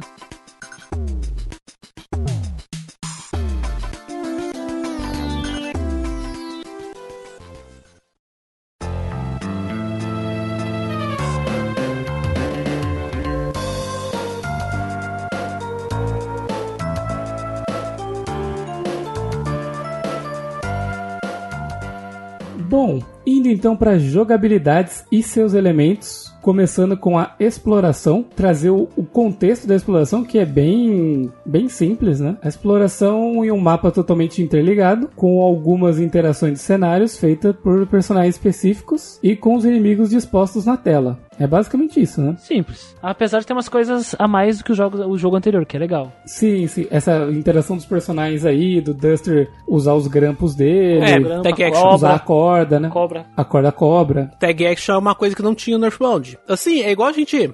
Acho que a gente chegou a comentar no começo. É, o Modern 3, uma coisa que eles fizeram foi corrigir os problemas de gameplay do, do Earthbound. Eles arrumaram praticamente, tirando parte da que a exploração do Earthbound ela é muito. Os mapas e as áreas e as dungeons são muito maiores. Isso faz sentido dentro do contexto do Earthbound. O Modern 1 também o é Earth- grande pra caralho. Modern 1 também é, exatamente. Isso faz contexto dentro dos dois, porque os dois passam em um mundo. O, a área do Modern 3 ela é menor. Pode falar, né? Ela é uma ilha. Um arquipélago Acho que né? não chega a ser um spoiler, é um arquipélago. Uhum. Então faz sentido as áreas serem menores, mas elas sendo pequenas, elas são bem. Você tem a tag action, você tem alguns puzzles também, Tem veículos. tem veículos. No Modern, no Modern 2, Modern 1 é batalha random. No Modern 2, quando você. Teu personagem tá um, tá um nível acima dos inimigos, você pode. Você encosta neles, você, você consegue. Você derrota eles automaticamente. Eles. Eles é. Mas solvem. tu, é, tu não ganha XP. Isso é um saco. No Modern 3 você ganha XP. Então você pode subir muito de nível com o Lucas e companhia, sair correndo com ele, sair atropelando todo mundo. Pá, pá, pá. Tipo no Super Mario RPG, quando o Mario ganha estrelinha. Eu sabe? acho, tenho a impressão de que você não ganha XP no Modern 3 quando você atropela os bichos. Eu acho que não. Pelo que eu me lembro, o Earthbound, né? Qu- Quando você encontra o inimigo e ganha automaticamente, você ganha XP. Eu devo ter confundido então. Trocou? É, no, Earth, no Earthbound é tipo assim, Ah, aqueles inimigos que já estão fracos, assim. Às vezes você, tipo, pega eles de costas, ele morre na hora, é, já vem XP pra você. Então eu confundi então. No Modern 3 você, passa correndo por eles, mas não ganha XP. Hum, é o contrário, então. É o contrário. É o contrário, né? Eu confundi então. Primeiro, o primeiro tópico, né? Esse mundo interligado foi fácil de navegar e encontrar os objetivos? Pra mim, digo sim. É, é um mundo, eu acho que até bem limpo em relação a o cenário e como se navega por ele. Não há nada que me confunda nesse cenário. Eu gosto de- dos veículos de que foi introduzido. O mundo ele garante diversas passagens, seja com um trem depois, ou quando a medida vai avançando, vai se abrindo passagens estavam bloqueadas e tu pode navegar ah, para outros ambientes. Então, pra mim, nunca foi problemático eu me achar diferente de um Modern 1 que é se perder é a lei e o Earthbound às vezes tu ficava viajando na maionese às vezes tu nem sabia mais pra onde tu tava indo. Então o Modern 3 tem uma facilidade em relação à orientação. O, o mapa dele é bem feito. O mapa dele é muito bem feito, tanto de cidade quanto de overworld. Além disso, eles criaram um NPC pra facilitar a, a descobrir os lugares, que é o Mapson lá, né? O Map Mapson. Ah, sim, o Mapson, o filho dos que mapas. ele marca pra você. é, ele marca pra você no mapa. Ele faz algum- algumas indicações, caso o jogador ainda esteja perdido, assim, em, em algumas questões, mas. Qualidade de vida, né? Qualidade de vida. Porra, Qualidade de vida. Total. Eu acho que, que combina eu, o Mapson com outros dois NPCs que, que também te ajudam, né? Que é o que a gente vai comentar mais pra frente, que é o Item Guy e é o Sapos. Ai, mano, os sapos são tão legais, velho. Os sapos são O muito sapo Cara, o item- da cobra, mano. O Item Guy, o Item Guy e os Sapos, cara, são duas alternativas criativas que eles usaram pra substituir duas mecânicas horríveis que tinha no Earthbound. Que uma era você ligar pro teu pai pra pedir dinheiro, e outra era o item management horrível, que você tinha que ligar pra transportadora, o cara da transportadora vinha, pegava teu item e levava de volta. A ideia é legal, mas a execução é péssima. E aqui pronto, resolvido. Elegante. No Earthbound, na verdade, você tem que. Você tem que ir no caixa eletrônico. Isso, né? caixa você tem o eletrônico, item, isso, isso, isso, caixa Você eletrônico. tem o É, item, que é, que é um negócio lá. Aí você vai no caixa eletrônico pra tirar dinheiro. Exatamente, caixa eletrônico. Dessa vez você pega com o sapo, né? Você Mano, eles mano. tiraram aquelas, aquelas, aquelas coisas também, tipo, o cara aparecendo pra fotografar, fotografar toda hora, teu pai te ligando. Nossa, é chato isso aí, hein? O É chato. protagonista, é, ele é o primeiro da série, ele é o único que não tem um status negativo próprio. O Nintendo Modern 1 tem, o, tem a asma, quando você enfrenta os inimigos, o caminhão. E o NES tem aquele status horrível que é o Homesick. Ele fica com saudade de casa e chora, né? Nossa, velho. Pior que tem vários momentos no jogo que você fica sozinho com o Ness. E toda hora que eu tava jogando com ele, esse filho da puta ficava com saudade de casa. Eu tava a quilômetros de distância da porra do telefone. E quando que ele deixa de ter essa merda? Nível 70. É que o Lucas já teve Nossa. trauma suficiente, né, cara? Então. A gente vai ver, né, cara? O Lucas, ele teve que desenvolver, ele teve que crescer muito rápido. Isso, isso também condiz com a, o gameplay te ensina, mostrando a história, contando a história, né? Ele teve que amadurecer muito rápido montando em Tiranossauro, né, cara? Porra. Quando, quando ele saiu de casa, ele já tava. Ele já tinha, né, trabalhado todo esse sistema. Foi três anos depois do trauma, né? Então. Eu só quero elogiar os sapos mais, sabe? Eu quero elogiar mais os sapos, eu quero pra caralho. Aí tem o sapo fada, aí tem o sapo que tá dentro da barriga da cobra, tá ligado? Ele fica pulando dentro da barriga da Essa daí é cobra. bom.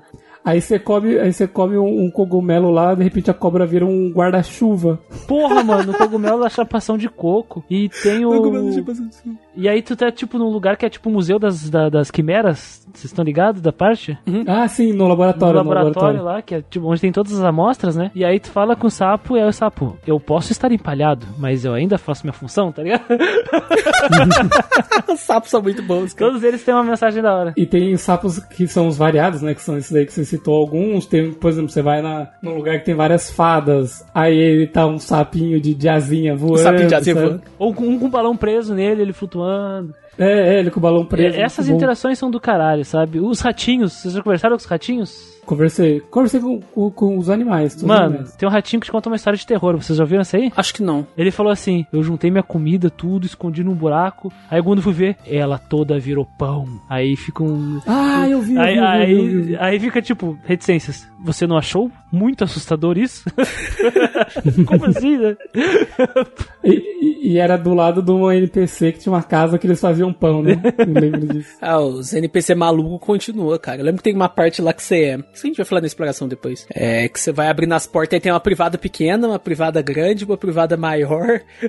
uma privada Uhum. maior para pessoas grandes. Sim, verdade. Que tem, tem a dungeon dos banheiros lá. Falando em dungeons, Vocês acham que elas são variadas o suficiente pra manter nós, os jogadores exigentes, engajados? Cara, eu acho que assim, variadas o suficiente, não sei, elas são recompensadoras você explorar, porque você vai achar item, vai achar coisa que vai te ajudar. Mas assim, elas são variadas, eu acho, visualmente, né? Ou na ideia, assim. Então, o que você vai fazer dentro da dungeon não é muito diferente, assim, sabe? Eu acho que no começo do jogo você tem o, o Castelo Assombrado, que ele tem bastante coisinhas diferentes. A cobra, né? Sabe? A cobra, o bagulho de escalar, é, o relógio, sabe? Tem um monte de coisa assim. Gimmick diferente. Mas, de- é, mas depois mais pra frente, assim, vai meio que se mantendo na, constante, assim, nada muito diferente no quesito mecânica de dungeon. Mas visualmente elas são bem diferentes, assim, são, são bem legais de você explorar porque elas são visualmente interessantes. Vocês empurraram os golems? Ah, tá, tá, tá. Na- que você faz, que você trabalha meio período lá pra pegar o ingresso do. Isso, isso. Pra entrar no bar? Ah, sim, lembrei, lembrei. Sim, Pô, sim, sim, essa, sim, essa é uma mecânica que não tem em nenhum outro lugar, sabe? Que tu tem que, é tu tem que voltar e empurrar o golem. E voltar e empurrar o golem. Assim, Não, tu tem que é- achar ele. três, é, é. um- É é um igual o Gustavo negocinho. falou. Não é uma caixa, é um golem. Tem algumas dungeons que são bacanas, cara, mas assim, não é um- algo que, tipo, a Nada gente inovador, né? pode elogiar como algo muito foda. Já ao contrário do que a gente tinha no Earthbound, né, cara? Earthbound tinha umas dungeons muito maluca. Tinha uma dungeon que era um. que Você entrava dentro dos gigantes, tinha um submarino dos Beatles dentro do gigante, cara. Que aparece nesse jogo, spoiler. Aparece, aparece. Tem o cameo dele. Eu esqueci o nome dele. da- da- ele, ele queria ser uma dungeon, né? Como é que chamava mesmo? Eu esqueci o nome. Não era Dungeon Man? Isso, Dungeon Man. Ele queria ser uma dungeon. Dungeon Eu Man. acho que as, as dungeons aqui, elas são boas, sabe? Suficiente, legais. O mínimo que elas têm que pro- proporcionar, sabe? Sim, sim, sim. Ela não é um Suicoden Ah, de empurrar uma caixa pra poder andar. Tem algumas coisinhas diferentes. E a questão delas eu acho que é muito mais artística e conceitual do que mecânica. Verdade, concordo, concordo. Aí elas vão trazer alguma coisinha diferente, tipo, ah, essa dungeon vai ter a quimera que você tem que fugir. Ah, sim. Sabe? Ah, essa dungeon aqui é debaixo d'água, então você tem que pegar Beijar a boca. arco com o homem, com o homem sereia. Beijar a boca Beijar, do sereia. beijar a boca deles. Eles ficam vermelhinhos, essas... velho. Aham. O cachorro, mano. O cachorro fica vermelhinho, velho. Cachorro, cara.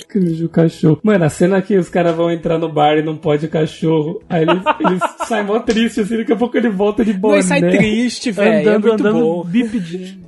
E aí os- bípede. De jaqueta e boné. Eu falei, mano, vai se fuder. Eu tirei foto. Aí os caras, porra, mano, esse carinha aqui parece criança. Hum, e esse carinha aqui parece cachorro. Tem algo estranho aqui. E aí abre. Ele falou, esse, esse kid like, esse É, dog like. Aí abre a porta assim: Fulaninho, Joãozinho, Josézinho, estão confundindo vocês com criança e cachorro? De novo? Aí eles, ah, tá, então pode entrar. É com uma tora, né?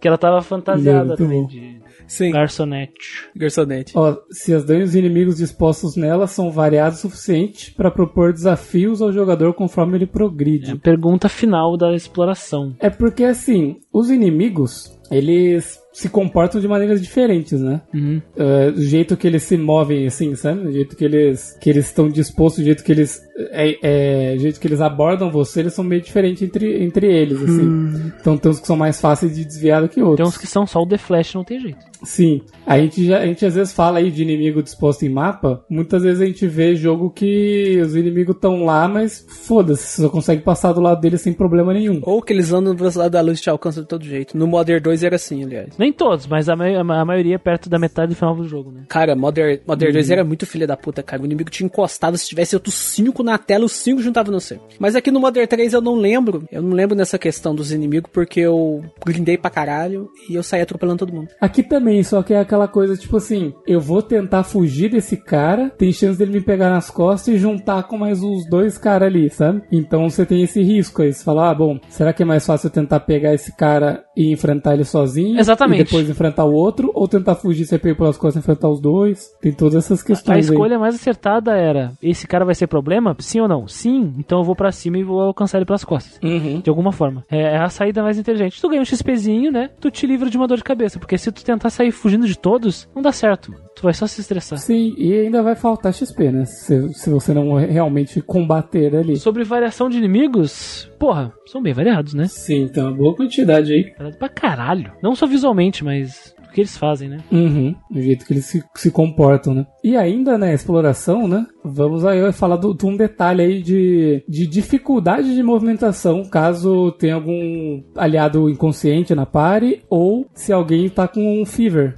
que é a febre, que é o sistema de que o personagem tá aprendendo habilidade, né? Porque ele não passa de level e ganha habilidade logo seguida.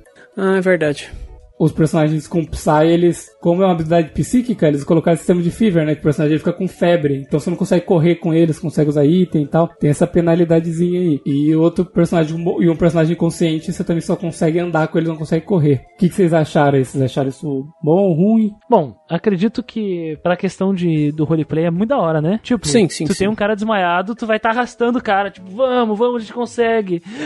Esse tipo de coisa não dá para correr e, porra, poderes mentais. Só que é aquela coisa, é ruim, né, pro jogador, mas eu acho que isso torna mais interessante pela questão do desafio, porque tu fica mais forte em contrapartida disso, entendeu? Então eu acho isso legal, da questão do Psy, assim. Putz, eu gosto. Sim, achei bacana, achei bacana. Eu também não tive problema com isso.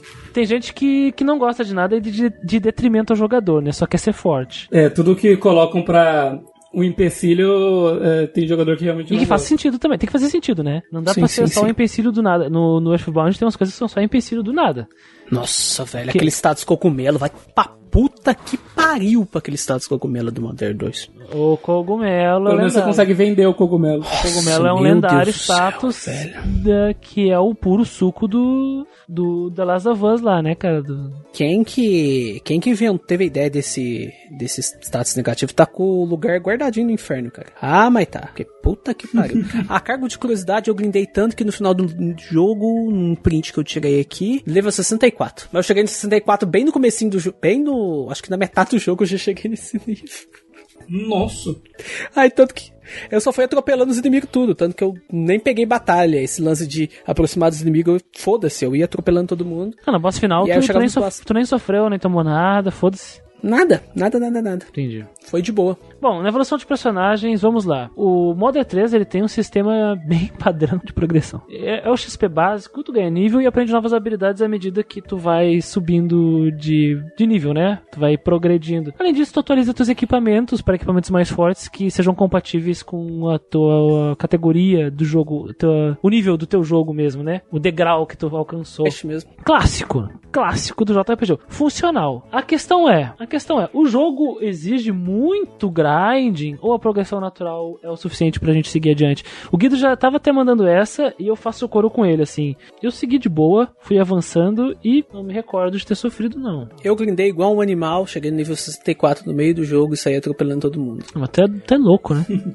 Cara, não, porque tem um inimigo no jogo. Ele aparece bem no começo, naquela floresta bem no começo do jogo. Ele é um feijão preto. É, não é uma batata, é uma batata. É uma batata. É um feijão, uma batata. É, é, é Yama, Yama alguma coisa. Yamamon. Ele aparece. Tem várias batatas, é uma família de batatas. Ele sobe, ele aparece na, no meio do cenário e sai correndo bem rápido. Um feijão. Mas se tu alcançar ele pelas costas, é bem fácil de alcançar ele pelas costas, ele dá muito XP. Muito XP. Ele dá o um nível, ele dá uma quantidade é, padrão de XP, por exemplo. Eu não lembro quanto de XP, mas eu vou colocar um valor, um valor só pra gente eu acho que o Muriel, acho que o Muriel deu uma pesquisada, era mil. Só que pro começo do jogo, mil é muito babaca. Então, cara, ele dá mil de XP. Vamos, vamos colocar pra mil, eu não lembro quanto que ele dá. Ele dá bastante. Ele dá mil de XP no nível 1, mil de XP do nível 2, mil de XP do nível 30, mil de XP do nível 40. O XP dele não vai diminuindo. Uhum ele continua dando o mesmo tanto de XP. Não existe uma contenção, né, da em relação ao XP que ele oferece. Se eu quisesse deixar meus personagens tudo no 99, eu tinha deixado pra ele. Então é o inimigo que o jogo colocou lá, eu vi aquele bicho saindo da terra, falei, eu vou ter que matar esse filho da puta. É uma batata doce aquele bicho. Eu vou ter que matar essa puta, essa batata doce, pô. Parece um feijão. Aí você pega ele pelas costas, cara, você ma consegue matar ele antes do nível 10. É que tem uma batata ele é doce. muito fraco. Ba ba batata doce japonesa que ela, ela descasca, assim, e ela abre. Eles fazem até. Tem até carrinho que vende essas coisas assim, assim, é comum, sabe? Tem muito desenho japonês, eles comendo com as batatas doces lá e, e Tem, tem também, tem também. E aí, pô, chega Sato e Toita nem aí pra nada, né? Bota uma batata batendo no cara, fazer o quê? Eu até gosto. É. Então, aquele bicho tá ali pra você grindar, basicamente. É o Metal Slime with lasers. Não, é o Metal Slime with Laser, porque, tipo, o Metal Slime, ele ainda é muito rápido e tem chance dele escapar.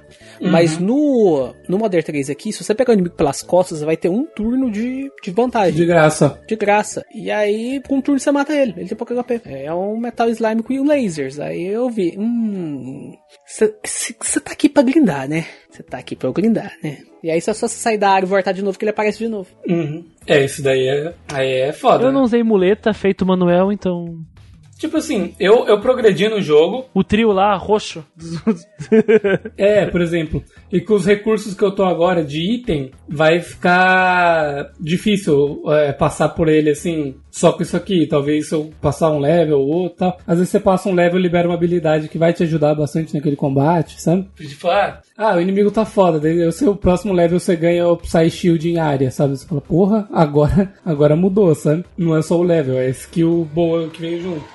Então teve alguns boss, sei lá, três boss, assim, que eu senti que se eu subisse um pouco meu nível ia ajudar nessa luta. Mas nada muito absurdo, assim, sabe? Teve o, aquele boss que são, é um trio roxo, assim, que eles vão.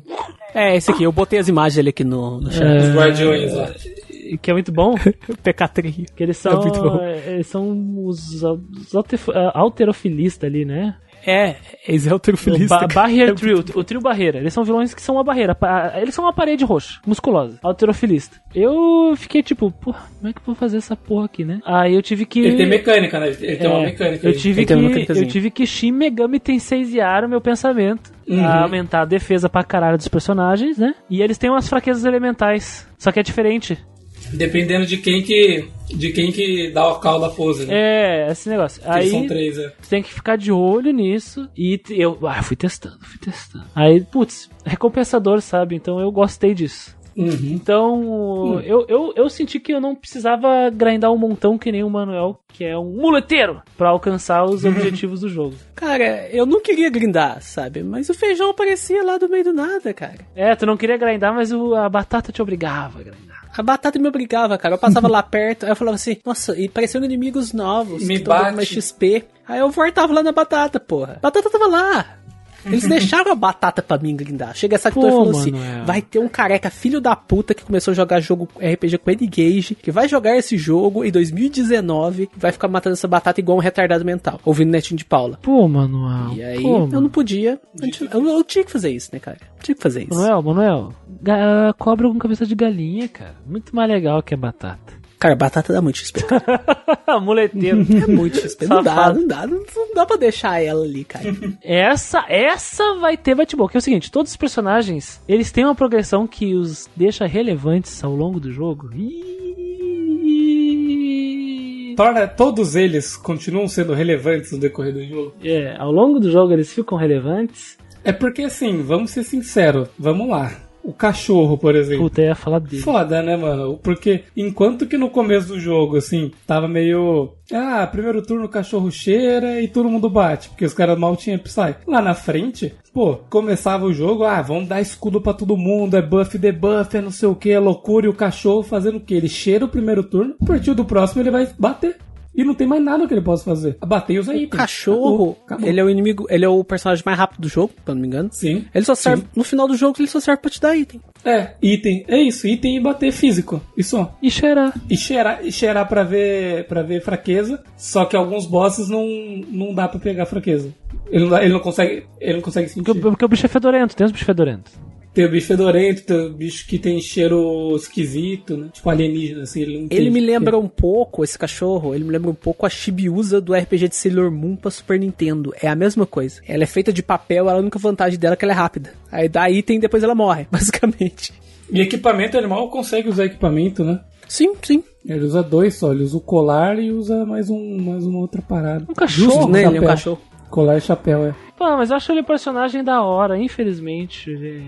Não, ele é da hora, ele é da hora, só que, hora, só que ele tem progressão. a progressão dos dois psíquicos com os outros é muito diferente. Porque, por exemplo, o Duster, ele é útil, só que ele já vem com todas é aquelas também. skills ali. Ele é rápido também. Mas, tipo assim, ele já veio com todas aquelas skills dele não aprende nenhuma nova. E é assim, basicamente, como eu usava ele no final do jogo, assim, no, no último capítulo, era diminuir a offensive do inimigo, diminuir a defesa física do inimigo buff the buff. e bater e usar item, só. Porque eles não, eles não tomam os, os boss, pelo menos, não vão dormir, não vão ficar preso, não vão tomar nada das outras coisas que ele faz. Então ele é diminui status é, de, de ataque de defesa e bate físico. E usa item, sabe?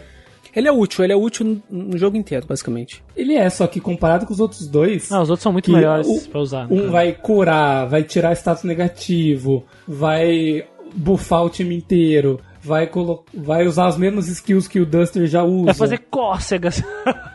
é, enquanto a Kumatora também, ela é ofensiva, cara, né? As magias. Cara, a Kumatora, PK Starstorm, cara, dá muito dano. Starstorm. Da Kumatora.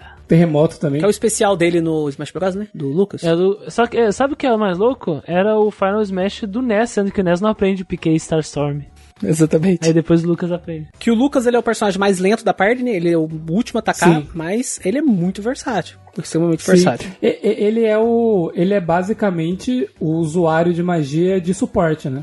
Sim. Ele dá dano, o PK dele tira dano pra cacete. Só que o foco dele é cura statusalmente buff. Que ele tem. Então não tem problema, não atrapalha ele ser o último a atacar nesse e, sentido. E assim, ele a desvantagem dele é que ele é o mais devagar, né? Mas eu percebi que o Ness também é o mais devagar da party. Tem essa pira aí. Eu acho que é, eu acho que é isso. Tipo assim, faltou eles equilibrarem mais a progressão dos outros dois personagens. Principalmente o cachorro. O cachorro só serve pra dar item. Ah, tinha que ter umas habilidades a mais só pra ser mais relevante em certas circunstâncias, né? Só isso. Sei lá, mijar sim, no sim. inimigo, dar tipo inimigo, soltar segurar ele com a, com a buraco.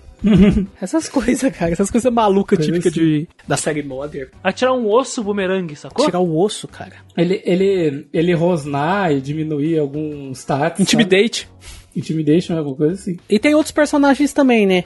Que a gente fica jogável. Tem o macaquinho que é o Salsa, que ele é status negativo também, se eu não me engano. Ele tem coisa de status negativo, ele tem um de, de, de efeito aleatório e tem Mimic. Isso. O Mimic, ele vai. O ataque que o inimigo der nele, ele vai copiar e dar um igual. É. E tem o pai do, do Lucas, né? Flint. Que você joga com ele no é começo do jogo. Que ele tem um alto dano físico, ele tem umas skills legais, só que ele é praticamente tutorial. Ataque em área. É, área só. Ele é muito bom, Não vemos mais ele. Assim, se eu tivesse a opção de trocar ele pelo cachorro no final do jogo, eu trocaria, tranquilo. Eu gosto do cachorro, Sim. mas o Flint é muito mais útil. Sim, com certeza. Puxar o sistema de. Se tivesse até como trocar o macaco, eu, colo... eu trocaria. Eu ficaria, pegaria o macaco.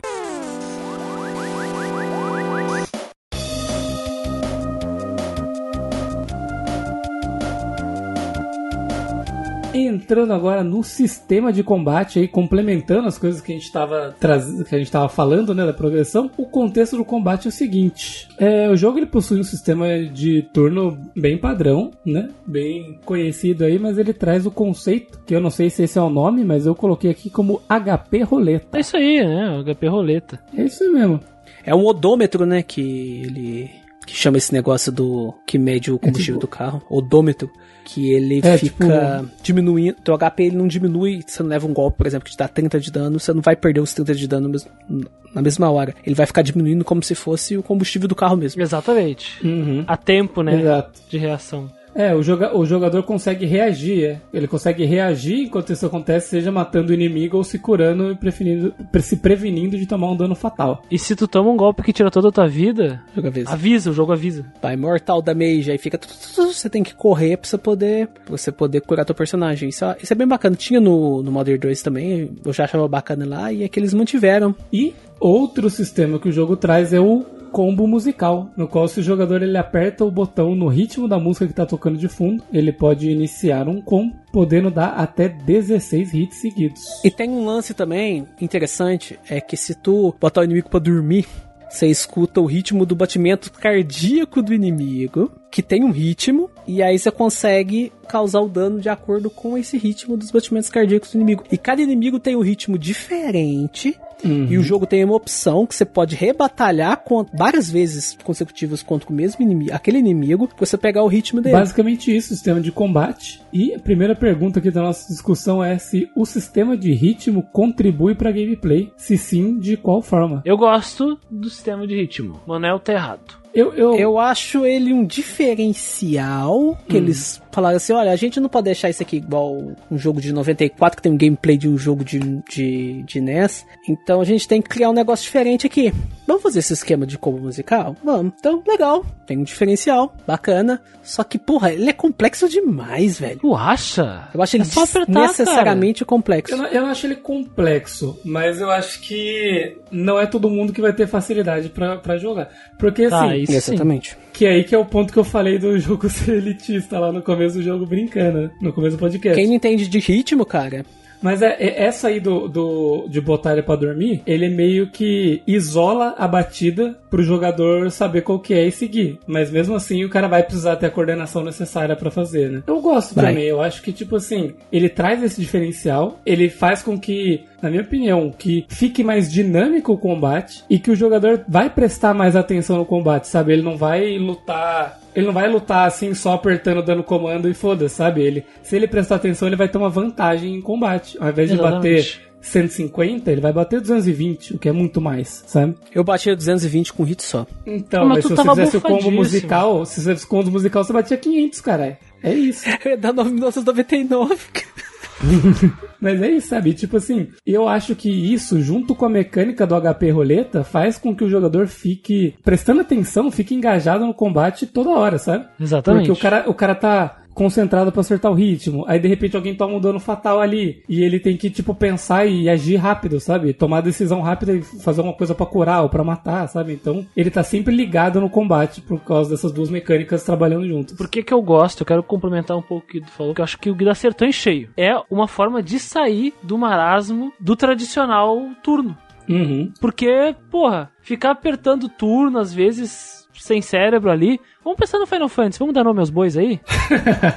só, só dando golpe aí básico e estourando os inimigos? Porra, mano, aqui tu é recompensado por se atinar e se manter consci- consciente, do, prestando atenção nesses detalhes. Que o Guido falou, cara. Tu é recompensado. Se tu, por acaso, perder essa atenção e ficar assistindo a tua, o episódio de uma série quando tu joga ou coisa, a vida da, da roleta lá, do contador, vai, vai zerar e tu não vai perceber. Uhum. Tu não vai conseguir fazer o combo e tu pode Não, perder. do, do odômetro sim, do odômetro Pô, bacana. mas, mas essa combinação dos dois, eles se complementam, porque tu tem que prestar atenção em sinais sensoriais, do- em audíveis, sabe? Isso é legal, cara. Eu- Eu, eu consigo ver uma interação entre a parte tanto da arte quanto da gameplay e como isso se apresenta pra tu ter uma vantagem tática. Cara, eu acho uma ideia legal. Que dá um diferencial, mas a execução eu acho bem ruim. Eu lembro que eu- quando o Muriel tava jogando, o falecido Muriel, que não pôde estar com a gente hoje, Ele foi deposto. é, ele falou que ele apertou, conseguiu acertar uns 1500 hits só apertando o botão aleatório. Não, não era aleatório. Não era aleatório. Ele, Ele, ele, ele, sacou, ele sacou. Ele sacou um um esquema que tinha.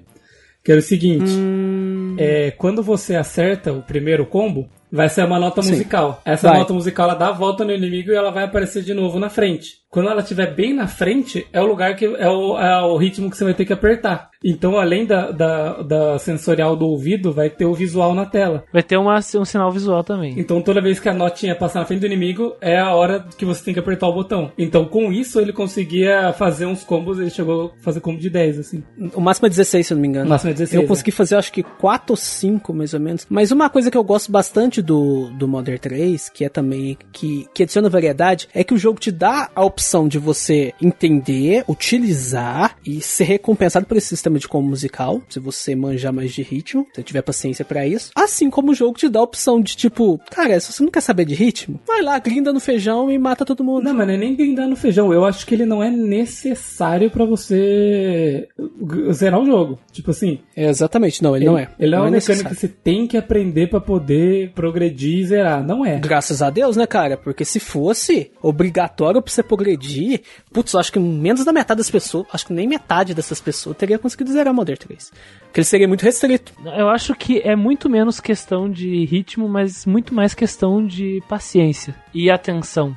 Eu, Uhum. eu, eu, acho, eu acho que é muito mais sobre paciência e atenção. No caso, o Muriel foi recompensado por ele prestar atenção o suficiente. Uhum. Presta atenção.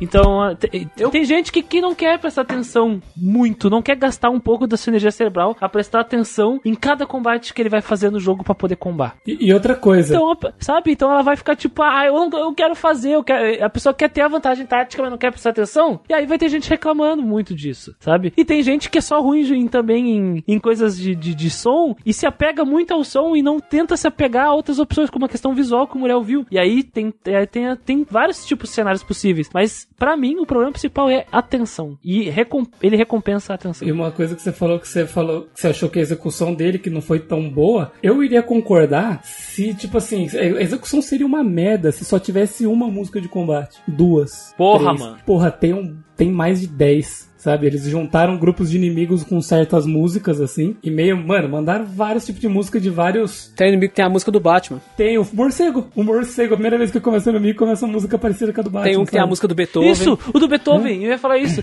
E, e ele fala, Do Beethoven. essa aqui é o movimento tal da sonata, não sei o que, e começa o tan tan tan tan. É. Uhum. Porra, mano. E, e é, É, ele pega essas músicas conhecidas, né, pra, pe pra pessoa poder entender um pouco melhor do, do sistema de ritmo. Uhum. E daí tem, e tipo assim, e o que eu acho legal é que eles fizeram vários temas, vários arranjos, várias coisas. Então tem um que é mais blues, outro mais rockabilly, outro mais tango, sabe? Quando você vai enfrentar um bicho que tem um sombreiro, começa uma musiquinha mais. Sim, sabe? Então é massa e vai, vai exigir que você realmente preste atenção, porque elas vão ter ritmos diferentes, uma mais lenta, outra mais rápida, uma que, uma que vai acelerando durante a música. É, ele não é uma função Doom que eles colocaram, mas é uma função bem restrita, não é todo mundo que vai pegar ela. É, Mas, Infelizmente, não é necessário pra você zerar o jogo. É, Eu, eu acho assim, o lance do, do pêndulo lá pra pôr pra dormir é uma solução legal que ajuda, né? Porque não é uma coisa que eles jogaram uma mecânica tipo assim, ah, meritocracia, sabe? Quem conseguir, consegue e foda-se. Eles deixaram. Git good, um- git good. É, git good. git Git good no good. ritmo, não. Deixaram uma mecânica de auxílio, mas é como eu falei, não- você não vai precisar dela, você não vai precisar masterizar ela pra você zerar o jogo. Então, eu acho que agrega, eu acho legal. Não tá atrapalhando nada. Não tá atrapalhando. E dependendo de quem tá jogando, vai ajudar também. Gosto bastante. Eu curto. Bastante. Poderia viver sem. Eu tenho a batata doce. E agora a gente vai na segunda pergunta aí que o, o Manuel também não vai conseguir responder. Ih, rapaz. Que é se o sistema é equilibrado e exige estratégia por parte do jogador para ultrapassar os desafios propostos. Eu fiquei overlevel. Ah, mano, eu vou, eu vou, eu vou despachar o Manuel. Eu vou mandar, vou, chamar, vou chamar um Uber pra ele pra ir embora aqui do, do- da gravação. Cara, Porque, meu a Deus, batata, cara. como é que tu pega, come batata e fica bombado, mano? O cara virou Kenshiro, né? Tu vira o Kenshiro, mano. Agora tu não sabe qual- o prazer de que é usar a estratégia pra vencer o trio alterofilista. Mas, assim, por mais que eu tenha ficado overpower, tem bosses que tem mecânicas distintas. Esse do trio tem. Você não, se Sim. você só ficar batendo, você não vai conseguir bater, não vai conseguir derrotar ele. Uhum. Porque ele vai mudando as, as fraquezas dele com o tempo. Então tem bosses com gimmicks diferentes no jogo. Com, com Isso eu consegui mecânicas, perceber, né? mesmo estando overpower. Mecânicas diferentes. Isso é bacana, isso é muito bacana. Eu acho que o primeiro boss, assim, que eu realmente olhei e falei, opa, estou enfrentando um boss. E ele tá. pode me machucar. Foi o, o da torre. Da torre de raio lá. O boss, ele, ele, é, ele é praticamente a antena. Ele sai de dentro da antena daquela torre de raio, sabe? Ah, é o robô, é o robô. Que ele se monta assim, é tipo o reator da antena, né? É, é, é. Ele, ele- ele sai tipo um Transformerzinho assim, e aí ele vai abrindo Sim. os braços assim. Quando tu estoura ele, a galera, você acabou com todos os nossos planos. Não! Se não fosse esses jovens e esse cachorro me intrometido. Esse cachorro falante. Literalmente um cachorro. Vê se eu acho ele aqui. Mas esse foi o primeiro, assim. E aí depois, claro, teve os outros. O, o Façade. A fase 2 dele, mais ou menos. Mas a terceira, né? A última fase dele. Que ele tá com as cornetas saindo do, do nariz. De todos os orifícios. Ela é, Ah, é verdade. ela é desafiador. Tem o, o, o próprio trio dos fisiculturistas aí. É foda. Trio de escultura, isso é foda. O, a luta contra o vilão final. Ele bate bem. O ciborgue porco dele é, é forte. Ah, antes dele, né? Tem um porcão. Um, ci, um ciborgue porco gigante que tem Tem a estátua também, né? a estátua. Mas daí é Mas opcional. a estátua, a estátua é boss opcional, é. É É mais opcional. Eu fui ver o- a lista de bosses e esse é opcional depois. E eu fiquei, nossa, É. mas eu matei essa. Foda-se. Também matei. Esse boss aqui, ó, que é o, que é o porco ciborgue, ele é, ele é bem forte também. Eu achei, assim, ele bem equilibrado e ele tem uma boa curva de dificuldade, sabe? No começo você tá aprendendo, você não tem muitos problemas com os inimigos, assim, e daí depois ele vai, ele, depois que você aprendeu bem, assim, e já tá com algumas skills, ele começa a soltar esses bosses mais fortes, assim, sabe? Então, tem um nível de desafio legal do jogo, eu gostei bastante disso. Se você estiver com dificuldade, meu caro ouvinte do Cast, coma batata doce. Vai atropelar todo mundo, Sai atrope... literalmente atropelando todo mundo. literalmente.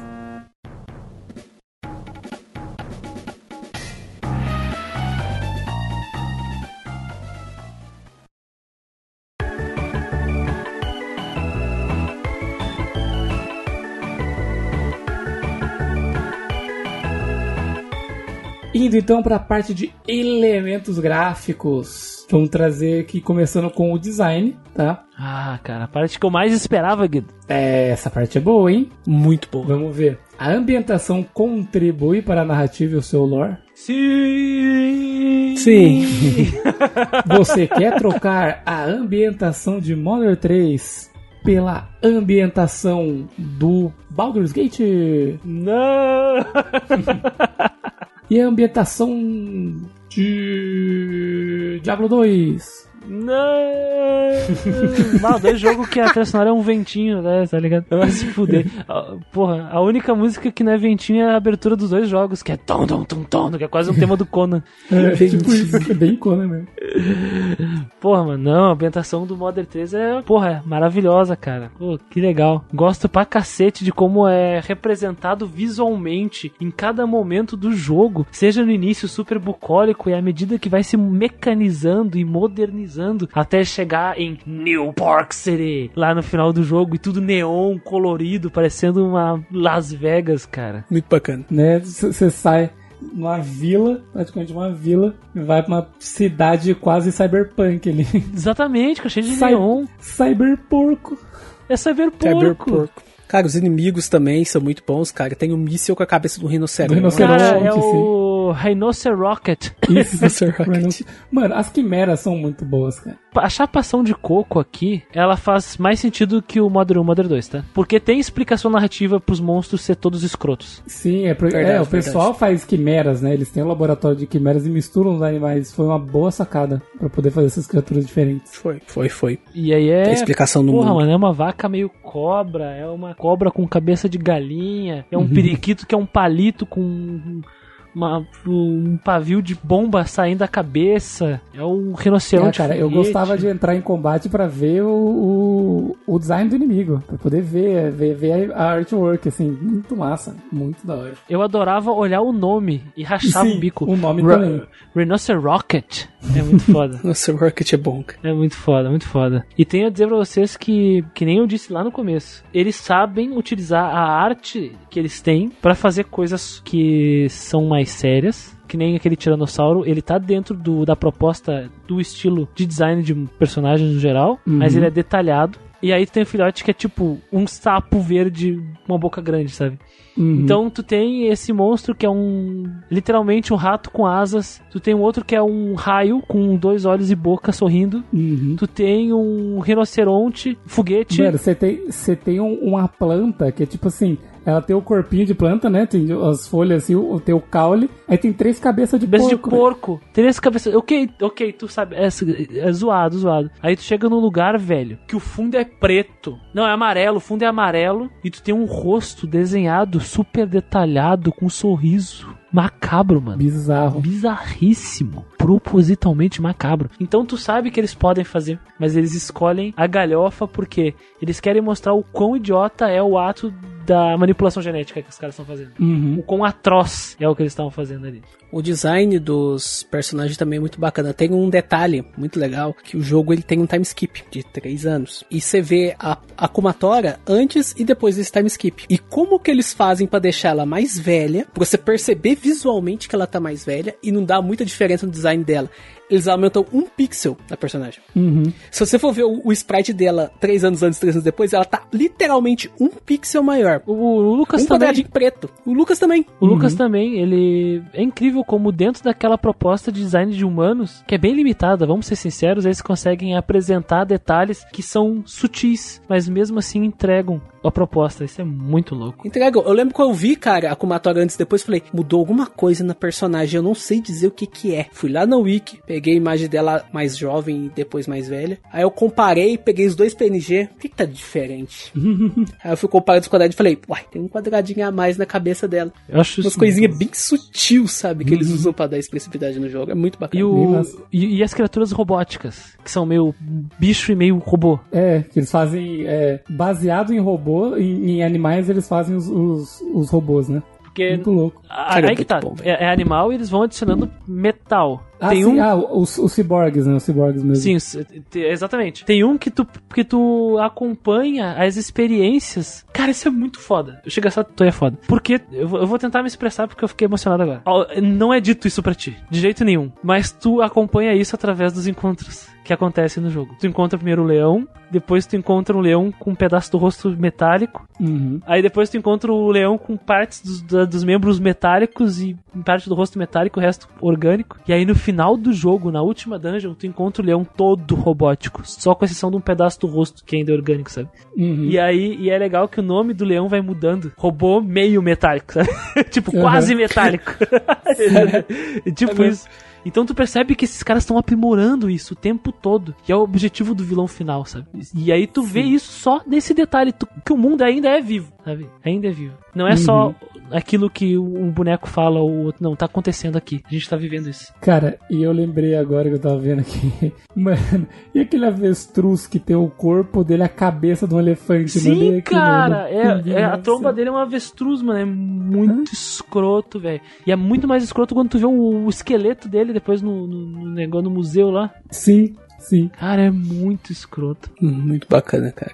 A ambientação do jogo é muito boa, puta merda. Sim, cara, esse mundo que eles criaram é muito massa. E é, como a gente comentou, como você ia comentar, né, o design dos personagens também, né? Apesar de eles serem bem de uma vila assim, começo do jogo, né? Uma vila bucólica, todo mundo simples, né? Os personagens usam camisa e shorts, assim, uma coisa bem mundana, né? Bem comum. Sim. Ele vai escalando ao longo do jogo, assim, né? Mesmo aquele, esse- aquele povo ali daquela cidade, cada um é diferente do outro, né? Uhum. É diferente. Vamos pegar aí um exemplo, tá? Vou acabar criticando um jogo de Game Boy. Pokémon. Um monte de NPC repetido. Os NPCs igual, né? Um monte de NPC repetido. Aqui não. Cada um é um NPC. Tanto que nos créditos aparece cada um deles Com nomeados. nome, com nome, exatamente. Nomeados. Muito foda. Porra, mano. Fica um mundo mais vivo e caracteriza bem até os personagens bem secundários, assim, né? E você lembra deles, tipo, sei lá, os, os caras do clube de canoagem da, da vila que não tinham uma canoa ainda e eles ficavam do lado do rio, assim, ó, só, só treinando, tá ligado? E depois que eles arranjam uma canoa Sim. lá na frente do jogo, sabe? Você vai, você acaba lembrando desses personagens secundários, assim, bem, bem secundários, né? Terciários. Eles capricharam bem nos NPCs também. A gente respondeu também a segunda questão aqui. O que no design mais te marcou e contribuiu para a sua experiência? Acho que isso aqui a gente falou bastante também. Ou se vocês quiserem, se quiserem adicionar alguma coisa. Quer adicionar alguma coisa? Qual é o bicho favorito de vocês? Das quimeras? É, qualquer monstro aí. Pode ser o dinossauro também, qualquer coisa. Qualquer monstro que vocês enfrentaram. Boss, pode ser também, robô. Deixa eu dar uma pensada que tem uns bichos aí que eu olhar e falar, mano, ia tomar no cu. Cara, deixa eu olhar. O rinoceronte foguete lá é muito bom, né, cara? Rinoceronte foguete é muito bom, cara. E aí? Difícil, né? Rinoceronte É difícil, É difícil, cara. Que é muito, cara. Tinha aquele canguru, tubarão, martelo. Nossa, esse é muito escroto, velho.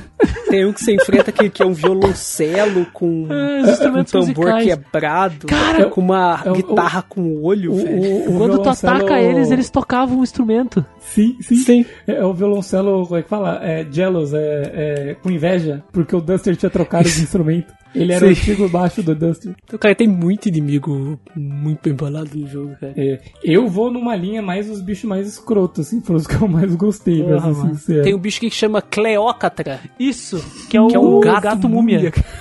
Que quando ele se move pelo mapa, a, a- uma parte de cima, tipo, solta e a faixa fica pra trás, e aí o corpo de trás que fica pra trás vai lá e se encaixa de novo. Uhum. Tem um Yeti, um abominável nas neves, Surfando. prancha de surf. Prancha de Surfando. surf. O cachorro congelado. O cachorro, o teu cachorro cogumelo também.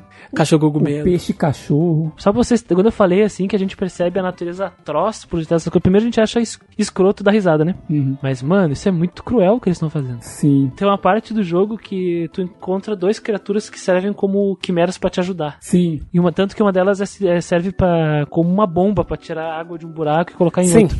Então ele puxa uma água com a, com a tromba e sai uma água pelo rabo dele, né? Pelo rabo, é. Sim. E aí tu olha, aí do, do lado dele tem um bicho roxo que tem uma cara de aspirador e o bicho tá sofrendo, cara. Uhum. Tu percebe Sim. que ele tá triste, cara. Então, assim, porra, eu acho que o, pra mim o bicho mais escroto aí, eu acho que é o elefante avestruz.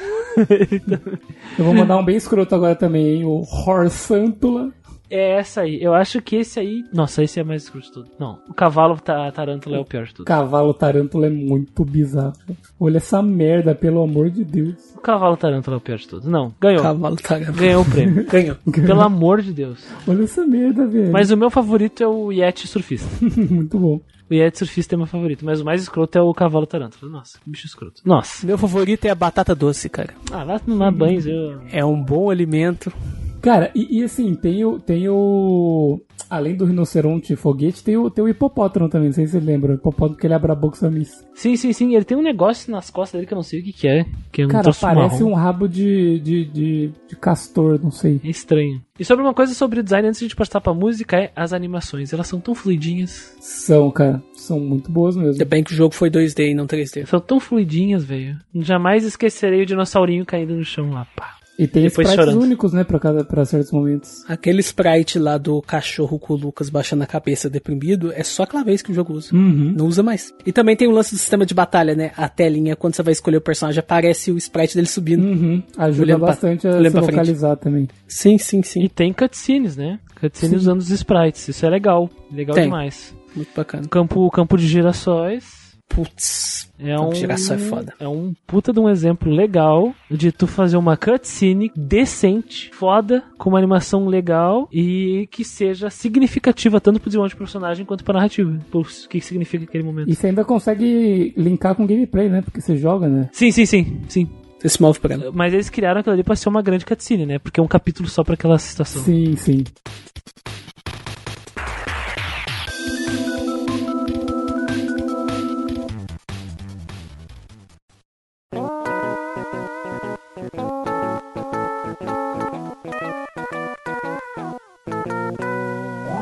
Bom, indo pra parte de som, né? a parte das musiquinhas, os efeitos sonoros, os efeitos do jogo. Primeira questão aqui, se as músicas conseguiram ampliar os momentos para os quais elas foram criadas. Bastante. Sim. Então é aquela coisa, né? As músicas feitas para os momentos tristes, elas estão muito bem, muito bem feitas, muito bem colocadas. Porra! Porra. Puta que pariu. Porra! Esse jogo tem muito momento assim. Puta que pariu. Tem, cara. E, e- e ele. Uma coisa que eu não citei que eu gostaria que ele, ele transita muito bem esses, entre esses momentos, né? Então, ele tem bastante da parte do humor, da parte engraçada, da parte leve, interações assim bem leves, e tem essas aí bem emotivas, sabe? E ele, Soco no estômago também. ele sabe balancear bem, sabe trabalhar as duas coisas muito bem. E a música, com certeza, tá presente bastante nesses momentos aí. Contribui bastante, né? Pra dar certo essa- essas transições. Eu tinha a reclamar um pouco sobre a música, mas ela é muito boa. É que é o seguinte, o Earthbound, ele propositalmente é estranho Uhum. em sua música. Propositalmente. Aqui ele não é estranho, o modo 3 não é estranho. Ele é emotivo. Então, tem um emprego certo das de músicas mais tradicionais em certos momentos. Seja momentos de tristeza, seja momentos como tu disse de descontração. Então tu tá na, na boate lá, tem som de baixo, tem som de bateria, tem som de guitarra, é banda. E é legal que tem os solos deles. Uhum. Que a luz vai nele, né? Isso, a luz vai neles ali e, e dando um foco neles e, e a- e o jogo entrega. Se fosse o Earthbound, ia ser tudo muito escroto, tá ligado? ia ser um ruído. Ah, eu lembro da música de Dungeon, do Dungeon Man, do Earthbound, cara. Eu queria arrancar meus ouvidos fora. ela irrita pra caralho. Eu sei que ela é proposital, irritante daquele jeito, mas puta que pariu. Aqui, realmente, os temas estão, ó, muito bem encaixados. Mas eu não tenho nada a reclamar, cara. Eu, no meio do jogo, eu, tipo, me convenci. Não, não, essa trilha sonora tem faz por merecer, de verdade. Uhum. E ele, mesmo assim, ele resgatou coisas de, de Earthbound, né? Alguns sons, algumas músicas, algumas coisas, e que soube encaixar dentro desse jogo de maneira excelente, eu achei. Cara, Porque jogando Earthbound depois eu falava, ah, essa música veio daqui, ah, esse tom veio daqui, esse efeito veio daqui. o efeito do twin, sabe? Uhum. Isso é muito foda. E o clássico, ok, desca. né? Aham. Ok, desse cara. Ok, Deska. Que, é, pra quem não sabe, ok, Deska, né, significa ok, é isso mesmo, ou ok, beleza, é isso. Que é o que a gente usa como transição dos momentos que ficam de fora que a gente tá falando bobagem, que geralmente aqui no podcast, né, a gente usa quando termina o podcast depois da música final. Se você perdeu esses momentos dos pós-créditos, então você não sabe o que está perdendo. E a musiquinha de fundo é de Mother, é de Mother também. É de Mother também. Aham. Aí o próximo ponto aqui é quais as músicas que mais te marcaram e se teve alguma que te irritou ou você não gostou. Hora da musiquinha favorita. Eu tenho a dizer que minha música favorita é a da banda, porque tu, perce- tu A perce- da banda é tu bacana. percebe que puta merda, esses caras, sabe, Os caras comporam uma música pro Tocar. rolê. Não, os caras são foda. Os caras A são da banda é ele- muito- é, a- é amor demais.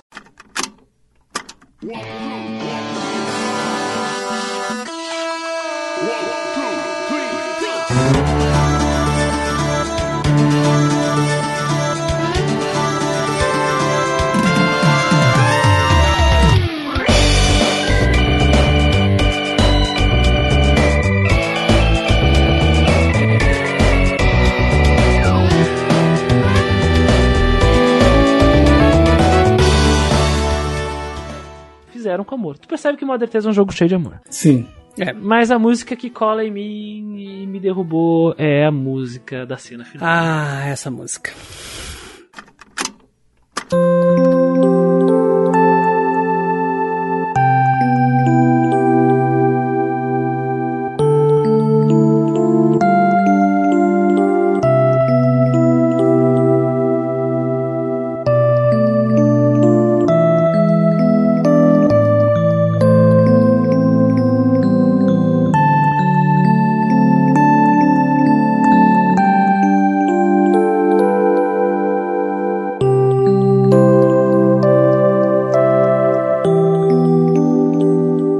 Música da cena final que tu enfrenta o mascarado lá, né?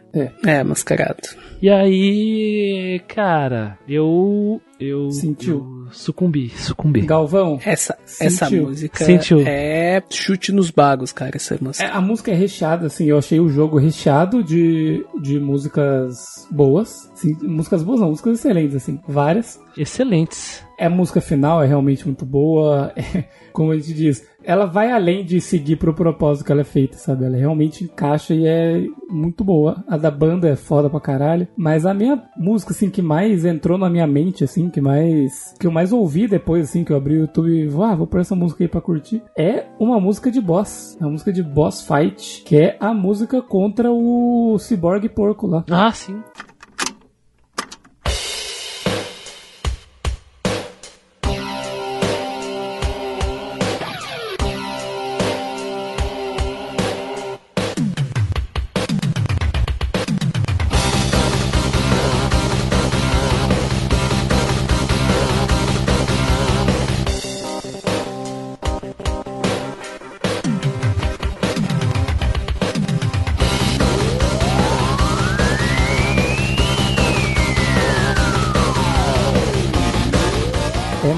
Boa, cara. É muito boa. Depois eu vou botar ela aí pra vocês ouvirem. E ela é bem legal. Recomendo aí. Ela chama, acho que é Natural Born Killer Cyborg. Que é o nome dele, né?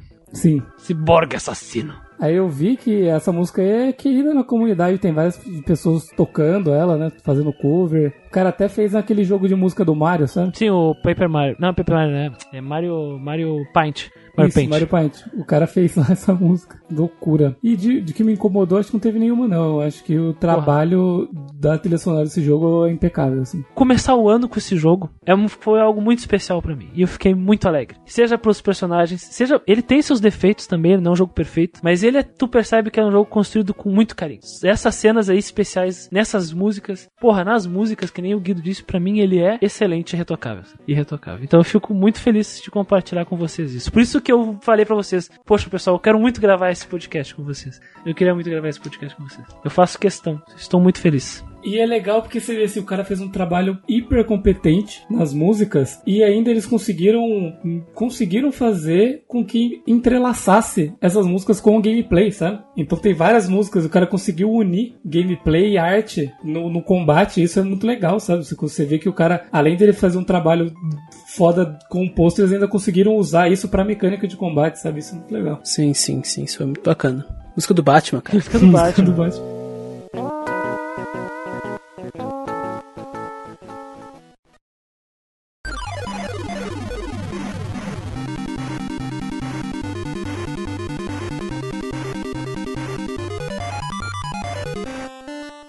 Nós vamos entrar então no nosso na nossa querida parte onde a gente vai dar nota pro jogo, nossa nossa avaliação final. E meu querido amigo Christian, explica o sistema de notas do Grandcast aí para quem não conhece ainda. Meu querido amigo Guido, aqui as notas do Grandcast elas funcionam de forma qualitativa, não quantitativa. Não usamos números, mas sim letras que significam coisas. Elas têm significado. Então, avaliamos três quesitos: enredo e seus personagens, jogabilidade e seus elementos e a parte artística assim como nós dividimos o nosso podcast, sempre com a intenção de compartilhar a experiência que tivemos jogando cada RPG. Por isso, esses conceitos, que vão de letra E, B, C, B, A, sendo que o A é o mais alto e o E é o mais baixo. Em cada categoria a gente atribui uma letra se nós acreditamos que esse atributo, né, esse quesito, ele merece uma estrelinha, que ele foi perfeito na sua execução, ele recebe um S. Então o jogo tem o potencial de receber um triplo S, ou seja, S nas três categorias, nos três quesitos. É assim que funciona a nossa nota, querido amigo Guido. É contigo aí do estúdio. Boa, Christian. Boa, valeu, Christian. E agora é, tá hora de ligar o que? A Gacha Machine. Puxa aí, Cris. Tá. Quer que eu transmita pra ser. Justo. Não, não, só o Muriel, só o, Muriel que rouba nisso. Só o Muriel que rouba nisso. Então, o primeiro na Gacha Machine é.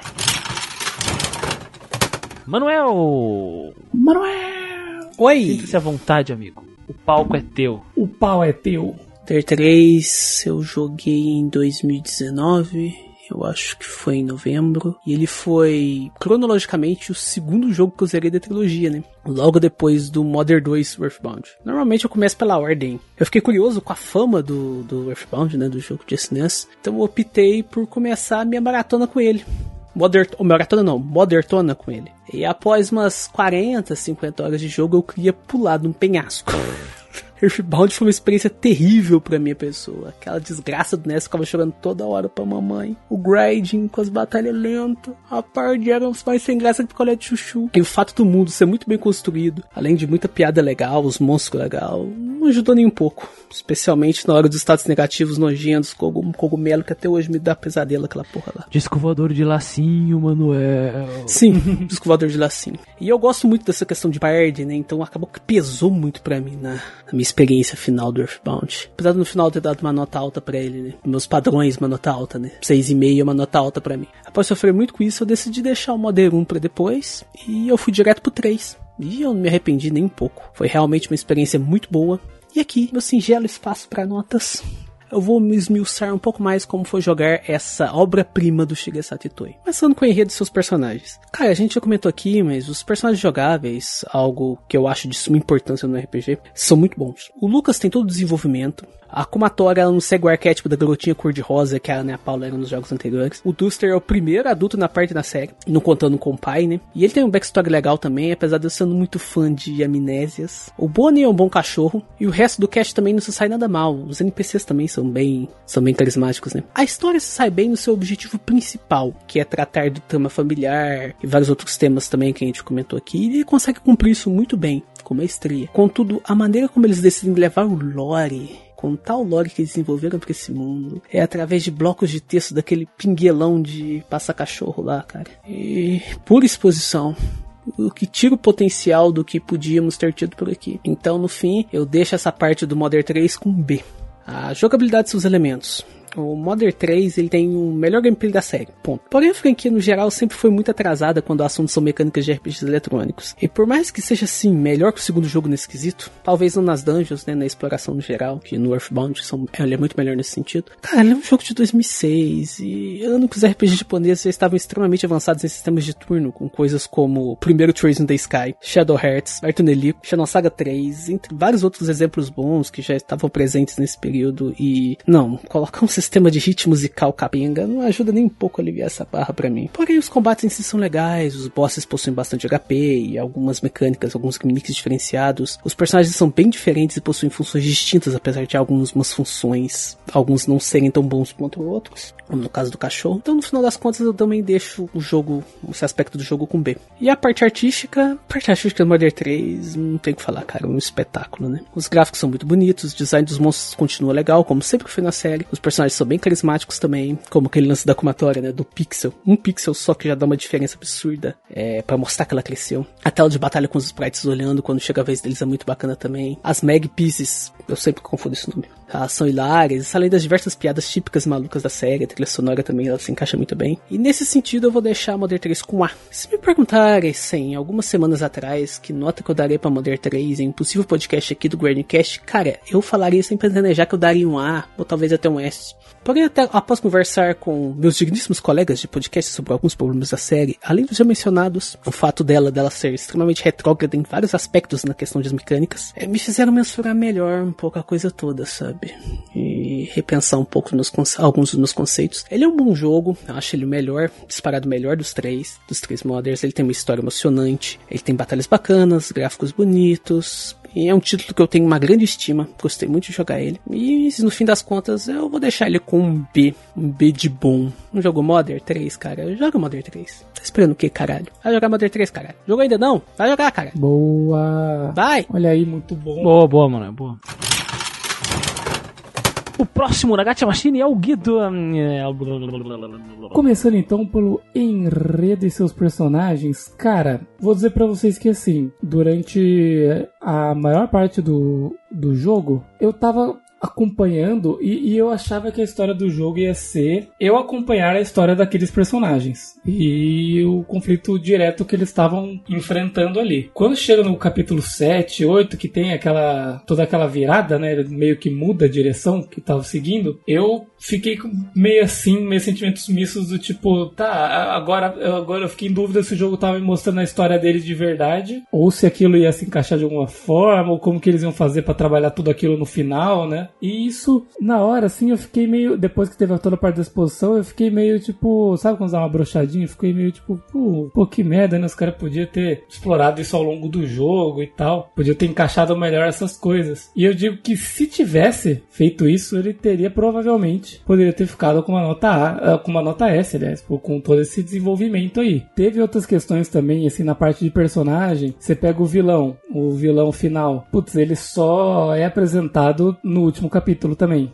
só mencionam ele no último capítulo, nem tipo o pessoal do exército e tal, ninguém tinha falado o nome dele ainda antes, sabe? Então meio que essas coisinhas assim, meio que incomoda porque a gente critica isso quando acontece em outros jogos, né? E daí, mesmo esse jogo sendo bem agradável, eu gostando bastante dele, essas foram umas coisinhas que me incomodaram. E para mim a parte mais difícil de todas, assim mesmo, na avaliação do Modder era decidir na parte de enredo e seus personagens se eu iria deixar o jogo com um A ou um B, por causa dessas coisas, sabe? Então para mim foi bem difícil, assim. Como a gente teve mais uma semana aí para pensar, tipo, passou mais uma semana e tal, já deu para tipo digerir mais o jogo assim. O que fica para mim do, do jogo assim, o que mais me marcou, o que mais fica na, na lembrança assim, na memória do que eu absorvi do jogo, a parte de construção desses personagens e da gente vivendo com eles e, e tendo essa essa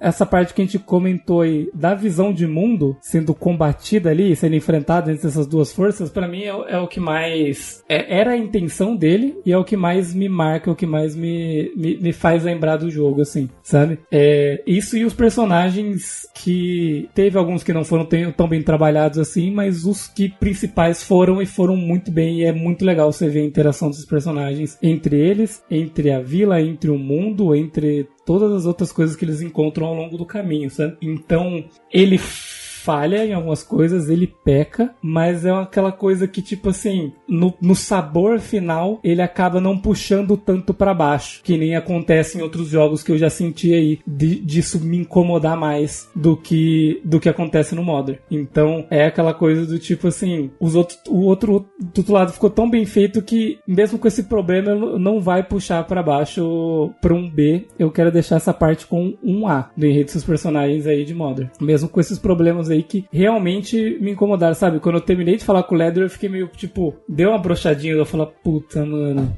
Caralho, mas você queria colocar esse negócio, por que, que você não colocou ao longo do jogo? Por que, que você não puta, você não desenvolveu, você não fez, puta, sabe? Eu, eu, fiquei assim, se eu tivesse que dar uma nota naquele momento, talvez eu teria dado um B, sabe? Mas é o, é o conjunto final da obra, né? Na parte de gameplay, eu acho eu vou ser sucinto aqui. Eu, gosto, eu gosto dos temas de, de, combate, que nem eu falei ali. Você fica engajado, você fica atento. É, eu acho a curva, como eu falei, a curva de, de, dificuldade boa, sabe? As estratégias que você tem que usar nos boss, assim, achei bem divertido, gostei. E nos outros quesitos é, é uma coisa simples e bem funcional, funciona muito bem. E eu acho que o jogo, nesse quesito aí, merece um B. Que nem como o, como o Manuel disse, tipo, vários jogos na época já apresentavam várias modernidades assim, mas ele ainda é um sistema legal, que eu gosto e que funciona bem. Funciona muito bem dentro da proposta dele, então B é a, a nota que eu deixo para essa parte. E cara, a parte artística desse jogo, putz, é o que eu, eu tava comentando. Eu comentei com o Muriel, comentei com o Chris também, que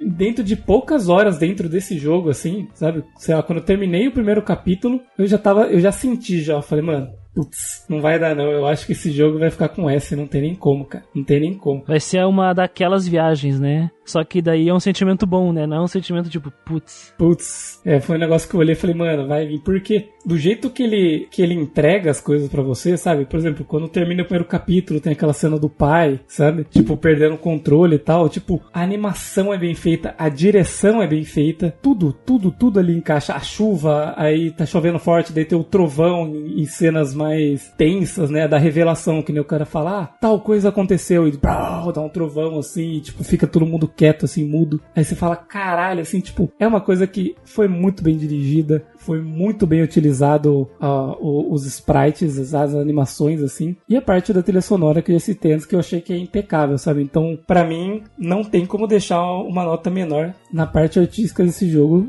do que um belo S. E a nota final do jogo, né, acaba ficando com um A, juntando aí todos os, os elementos. Bom, Guido, bom, boa. Boa, boa, boa.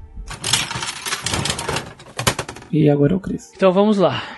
Tenho como um dos pontos mais importantes num RPG eletrônico a narrativa e os personagens. Eu gosto muito do que Modern 3 faz.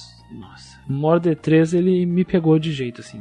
Eu quando eu me dei conta no finalzinho dele assim, eu tava já fungando o narizinho assim. Aí fui secar assim o olhinho e pensei, putz, é realmente muito tocante toda essa jornada aqui. Porém, ela não é perfeita, né? Eu não acho um problema a questão do vilão não ter aparecido, porque vejo a influência dele sendo representada pela expansão do exército dele ao longo de todo o jogo. Então eu não tenho problema com isso. Porém. Um pouco parecido com o Gilgas do. Parecido. Modern muito 2, né? parecido. Né? Só que aqui é um ponto de vista mais político, né? De dominação, não de influência mais uh, mental, metafísica, sabe? De, de, uma aura, né? Como é o do Earthbound. Mas uh, o que que acontece? Acho que é no capítulo 7. No, no capítulo que a gente descobre a verdade do mundo, aquilo ali é só terrível. Terrível, terrível. E eu não posso perdoar o Shigesato Itoi por isso. Eu não posso. Tudo que ele faz, além disso, eu gosto muito. Mas isso me deixa muito chateado. E aí eu faço um peso nessa parte de narrativa, exatamente como o Guido colocou, ele apresentou. Porra, o jogo ele foi muito bom em todas as horas dele. E ele só errou pra cacete aqui, cara. E é incrível que depois desse diálogo com esse cara, tu continua o jogo fazendo as mesmas coisas do mesmo jeito que tu estava fazendo antes. Só que seguindo aquela narrativa lá que a gente já sabia antes de falar com o cara. Então, ok.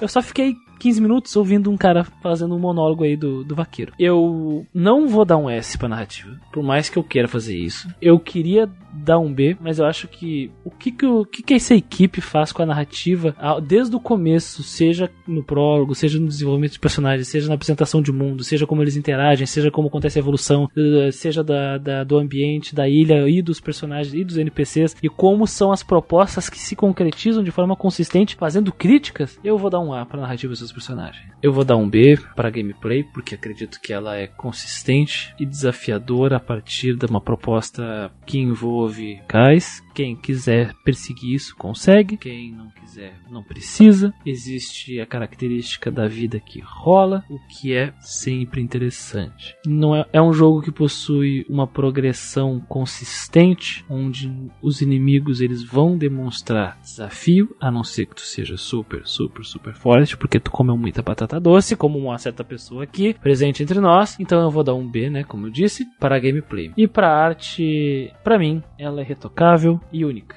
É um S. Eu vou acompanhar o Guido nessa e vou dar A para Modern 3, com um A, B e S. Para mim, como a narrativa é a parte mais importante, vou puxar pro A. Minha nota final é A.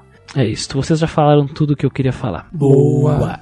Antes de ir pra zona de spoiler, que é onde. Ô, é louco? parte- Essa vai ser louca. Vai ser louco. Antes de ir pra zona de spoiler, que uma parte do pessoal vai nos deixar, a gente tem que deixar os recadinhos, né? Se você quiser mandar um feedback do podcast, você pode comentar ou mandar e-mail para contatogeekquest.gmail.com. Nós temos páginas nas redes sociais aí que você pode entrar, curtir. No Facebook a gente tá como GeekQuest e nos, e nos outros perfis a gente tá como Grandcast no Twitter, Instagram, Alvanista. Se você quiser nos ajudar, nós temos o Padrim, Padrim e o temos o Padrim e o Orelo. É, os links estão todos aqui na descrição, né? Você pode Padrim, entrar. PicPay, Orelo. PicPay e Orelo, verdade. Temos o Padrim, o PicPay e o Orelo.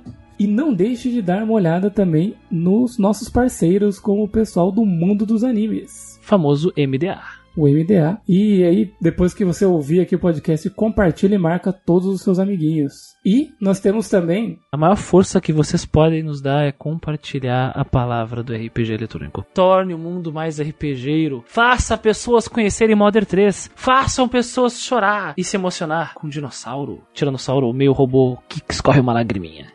Faça pessoas levarem soco no estômago e comerem batata doce. Não necessariamente dessa ordem. E lembrando também que nós temos o nosso canal do Discord, que é o RPGeiros do Grindcast, e fazemos lives na Twitch. Então, pessoal aí, de terça a sexta, a gente faz lives aí. Terça-feira eu estou fazendo live, atualmente estou jogando Dot Hack. Boa. Christian e o Muriel estão fazendo Nuzlocke Soul Link do Pokémon. É uma coisa muito louca, né? É, é Nuzlocke, Hardcore, Soul Link. Nuzlocke é um desafio, só que hardcore, então a gente não pode usar item pra se recuperar na batalha. E Soul Link, porque quer dizer que se o meu Pokémon morrer, o do Muriel também morre. Então se ele jogar mal, eu me fodo, se eu jogar mal, ele se fode. Enfim, é uma loucura, tá? Eu e o Muriel ao vivo ao mesmo tempo lá nas quintas-feiras. E é Nas- o Platinum, né? Não, é o Firehead Leaf Green. Ah, é Firehead verdade, verdade, Queen, verdade, isso aí. verdade. Isso na Um quinta-feira. tá jogando com o Red, outro tá jogando com o seu Valença, que é aquela menininha. Exatamente. Isso, isso nas quintas-feiras. Nas quartas eu estou com Mega Man Battle Network. Boa! E na sexta-feira tá eu e o Muriel fazendo o Update Major. Update Journal. Comentando as, os lançamentos da semana, algumas notícias e alguns artigos falando de RPG que estão espalhados pela nossa internet. Ao vivo na Twitch. Mas se por acaso vocês perderem o Update de Major ao vivo, ele acaba estando disponível no Spotify e no seu agregador favorito de podcasts também.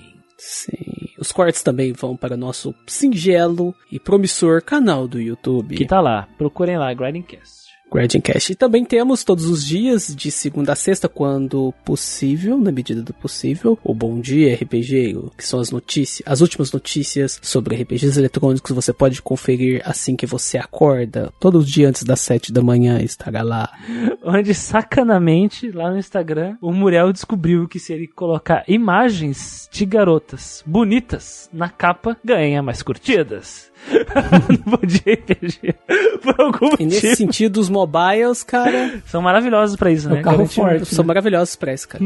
Carro-chefe pra garantir imagem de RPG com garota bonita. Aí tem um RPG Sim. com um cara musculoso, duas curtidas. Aí uma menina vestida de coelha, 61. 61. Caralho, é bem isso, mano. Cara, ai, A única exceção foi quando a gente colocou o Sidney Magal na capa. Não, mas daí é o Sidney Aí Magal, deu bastante porra. curtida também, mas é o Sidney Magal. Não, valeu, não, mas aí valeu a É pena. o Jojo, na é o Jojo rea- da vida real, cara. Ele era Jojo antes de Jojo existir. Exatamente. Foi aí E que tem mais a- a- comentários também, hein? Preciso deixar claro isso. No mais, vamos entrar agora na zona de spoilers.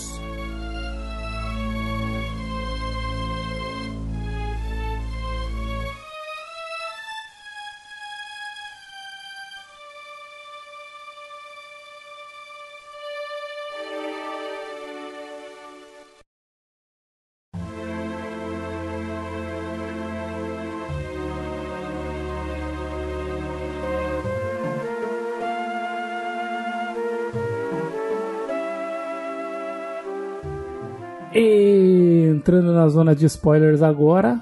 Tua mãe morre! ei! Que eles, né? Com o cara da notícia. É, A mãe do Lucas morreu antes ela do que eu. O cara dá a notícia igual o imbecil veio dar notícia pro pai dele, né? é. Nossa, o Modder. que filho da puta, Tem uma cara. boa e uma má notícia pra você. Nossa, Nossa, mano. Que filho A da boa, puta. que filho da puta, né, mano? A boa é que eu achei uma arma muito irada pra você, mano. Você vai adorar. Puta dentão de dragão, foda demais, mó pica. Você. Aí sim, mano, achei uma arma massa. A A notícia notícia ruim é que eu tava no coração Ela- cravado do peito da tua mulher. atravessou sua mulher, kkk. Nossa, eu, eu achei Da babaca, achei babaca. Ele foi muito babaca. Achei babaca. Que escroto, Faz sentido cara. o Flint ter ficado puto. Claro. Eu, eu que, ficaria. que é isso? Eu ia querer estourar a cabeça desse filho da puta aí. Né? Com certeza. Achei uma faca aqui pra, pra ti, ó. Pena que ela tava no peito da tua mulher. Do bucho da tua mulher. Nossa, mano. Que filho da puta. Mas enfim, É assim que abre o jogo, né? Primeiro capítulo, ali, o prólogo. Abre. o que acontece? A mãe, a Hin- Hinawa, morre com uma presa cravada no coração. E aí o Flint fica transtornado, o Lucas torna um garoto chorão que fica chorando no túmulo dela por um tempão. Ele vira o Ness, E o basicamente. Klaus sai por aí, querendo fazer justiça. Exatamente. E o Klaus que é o irmão gêmeo do Lucas. Aliás, que é um anagrama pra Lucas, né? Exatamente. Agora, que- agora que você falou, não tinha reparado ainda. O Lucas ele fica chorando em casa. O Flint vai todo dia na montanha procurar pelo Klaus. Sim, porque o Klaus saiu. É, ele entrega flores no túmulo e vai procurar pelo Klaus na montanha. Porque o Klaus sumiu. Ele vai procurar a mãe e some. Procurar vingança, na verdade, né? E some. O- nesse momento é o que a gente controla o Duster, né? Porque após os, esses eventos acontecerem, o pai dele pede pra gente ir atrás. A gente entra na mansão lá pra buscar um item precioso, que no caso era aquele ovo. É o ovo da luz. Sim, o, o Egg of Light. O Egg of Light. O pai dele fala, ó, meu filho, o mundo está chegando num momento que tu não vai entender se eu explicar e não é o momento. Então vai lá e pega lá. Mas o que que é, pai? Cala a boca que um ladrão não precisa saber o que tá pegando, ele só tem que saber roubar. Um ladrão de verdade sabe o que é valioso e sabe o que ele tem que roubar. Você vai saber quando você vê. Ele vai lá e primeiro ele rouba o jarro de cuspir sagrado. Aí ele é humilhado, né, pelo pai dele. Sim. E daí vai os dois juntos, né? Atrás, atrás do ovo. Aí rola uma cena maravilhosa da dança. que, uh, que a gente vê a primeira dança que é a chave do portão, né? E aí o velhinho Para do dança. muro. É legal que ele fala, filho, vira que eu não quero que tu me veja fazendo isso. Que é muito vergonhoso. E, e ele espia. Quem acha a fusão do Dragon Ball vergonhosa não viu a dança do começo do Border 3. E E aliás, um detalhe antes de começar essa- esse capítulo do Flint, né? Que o jogo ele é dividido em capítulos. O Flint ele sai à procura, né? Do Klaus. E aí ele acha a criatura que o Klaus tava procurando. Que era aquele dinossauro que você tava brincando do começo do jogo. é só que ele. Só que ele meca, né? Ele é meio cyborg. Ele tava meio mecanizado. E aí quando o Flint ia derrotar ele, você enfrenta ele numa Final Boss, eu não tô me O lembrando bem. Não, é- Aparece. Não, não. Aparece o filhote. é, Eu não lembro se tem uma batalha, mas a questão é que ele vai matar o bicho e aparece Sim. um. Ah, ele luta, luta sim. Aí aparece Luta, um, luta, um luta. bebezinho, pula na frente. E aí ele pensa, poxa, se eu matar a mãe dele, eu vou estar causando a mesma dor que meus filhos estão sentindo a ele. E aí ele cai Aí de chão, triste, e aí muda de capítulo. Isso é muito foda, mano. Essas transições mostram o quão sagaz e, e inteligente é a direção desse jogo, cara. É até um lance que, que o Muriel comentou comigo, já que ele, infelizmente, ele faleceu, ele não pôde estar aqui hoje. Cara. Que o jogo ele mexe muito com esse apelo maternal, né? Uhum. As pessoas, as pessoas vão acreditar que o Muriel faleceu, mano. É brincadeira, tá, pessoal? É brincadeira. Na próxima. é, Como dar a notícia pras pessoas feito um arrombado, né? Uns pode fazer igual o cara Não, lá, ou você avisa no podcast. Ah, então, porque o Muriel morreu, mas a gente tava gravando mesmo na assim. Aí, mano, a luta é coisa de otário. Ouvintes, a gente tem duas boas notícias pra vocês. A primeira é que a gente consegue apresentar podcast sem o Muriel. Sim, a, o a má notícia é que ele que ele morreu. E segundo, mesmo que apesar de ter morrido, a gente gravou, tá? Pra vocês terem. É bem isso. O conteúdo saiu a Nós tempo, estamos né? falando dele como se fosse do presente. Ai, meu Deus. Que ele comentou, né, esse lance de. Na nossa sociedade, acho que na japonesa também, a figura materna ela é muito forte, ela é mais forte, ela é muito pesada, ela é muito importante, mais importante que a do pai. Tanto que dia dos pais ninguém dá a mínima, dia das mães tem toda uma certa importância, né? Caralho. Isso ajuda muito a dar esse apelo sentimental pro Modern 3, principalmente agora nesse começo, cara. Que eles matam a mãe, do... eles têm toda uma construção, né, da família e tudo mais. Você joga com o pai, ele tá esperando a esposa chegar com os filhos. E aí de repente vem um escroto e fala: Olha, eu achei isso aqui, essa faca legal, achei uma faca pra você, mas a faca tava no bucho da tua mulher.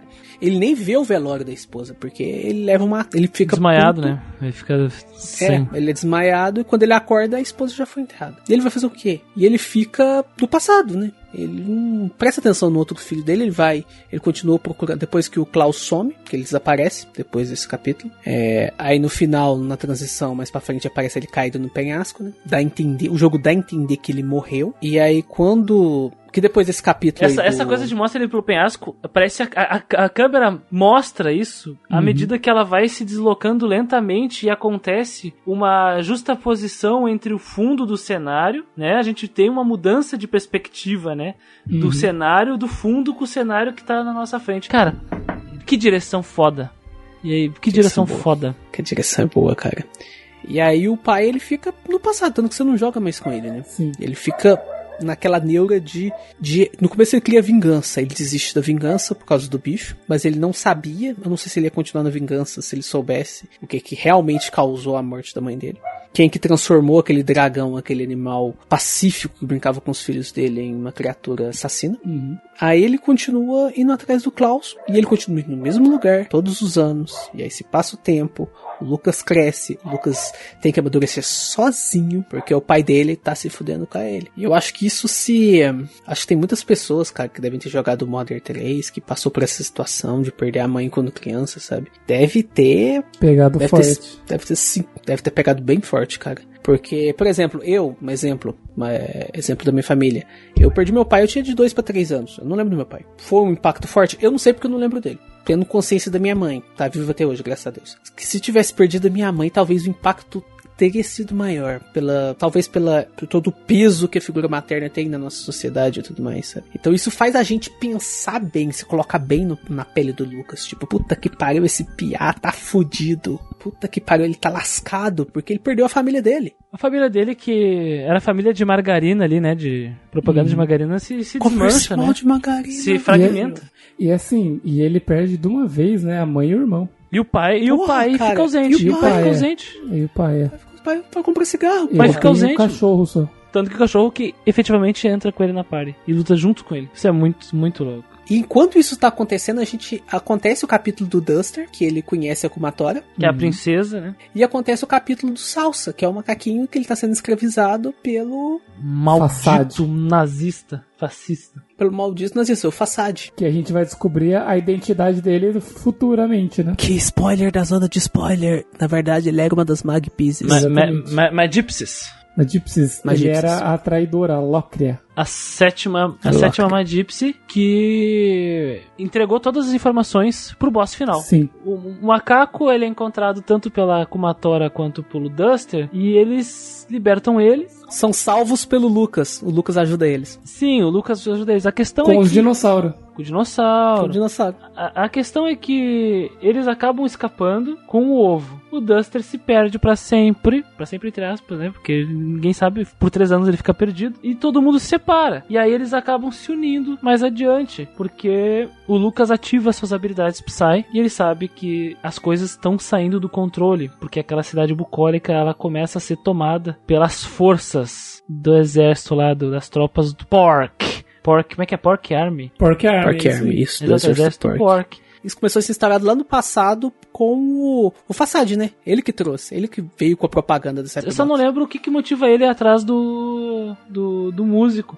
Ah, ele lembra, ele ele sabe que tem um cara parecido com, com o cara, né? É, é, que, é que assim, eu, é, pelo menos pra mim, eu lembro que, que eu vi isso no jogo. Os caras falaram, ah, você viu a banda D, DMCM, alguma coisa DMCM. assim? É, a banda aí vai se apresentar e tal. Você viu o baixista deles? Ele tem um ar meio soturno, ele manca de uma perna, não sei o quê. Quando eu falei isso, eu falei, mano, é o Duster, porque o som que o Duster faz em batalha é um baixo. É. E eu sabia que, tipo, eu já saquei já, porque ele já tinha, ele já tinha sido escrito com esse, com esse olhar meio soturno pelo Fassad, e eu já tinha percebido que ele dava uma mancadinha com a perna quando ele corria. É, não, com ele mancado eu tinha percebido, já Aí do baixo ele liga, tinha percebido. ele liga os pontos, né? coisa. E vai lá. Ele e o cachorro, tem a cena do cachorro, ele encontra com uma Tora como a maid lá, que tá Garçonete. a- a- atendendo as pessoas, a garçonete. Eles acabam Ela se tem, fazer, ela tem que fazer um giggle no final de todas as frases, tipo, Oi, como você está?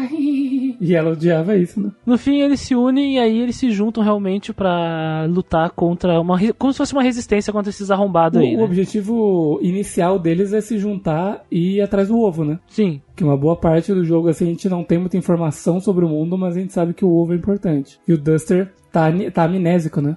É, aí o Duster Lembra. toca no ovo e o, ele a sacada a é que o ovo tem as memórias do que seria o, o mundo, de verdade, né? S- Sabe, sabe o que eu acho que eles podiam fazer? Vem comigo aqui. No que o Duster encostasse no ovo, ele podia é, restaurar mais do que a memória dele que ele tinha de três anos atrás. Ele podia restaurar uma parte da memória do mundo de como era antes. Ele podia ter uma isso visão. iria, cara. isso, isso, uma visão. Isso iria encaixar bem com ele falar e trazer toda essa construção desse mundo. Sim. Eles perderam essa oportunidade, porque o cara tava sem memória, ele tocou, ele lembrou, ele podia ter, tipo assim, puxado mais coisa do ovo Pra poder trazer esse questionamento e ir construindo com essa coisa aí. Já sabe? pensou, já pensou ele tendo uma visão e essa visão sendo tipo aquela cutscene do final de tudo sendo destruído, tipo, Uhum. mostrando o mundo se acabando, se deteriorando, e à medida que eles vão viajando por ruínas ou lugares ou coisas, isso ativa gatilhos na mente dele que mostram outras visões, Uhum. e ao longo do jogo a gente tem esse conhecimento, ia ser melhor do que 15 minutos de texto, cara. O Guido, o Guido matou a charada. Cara. O Guido matou a charada. Ia trazer mais relevância ainda pro personagem, sabe? Contratem o. Grindcast, por favor.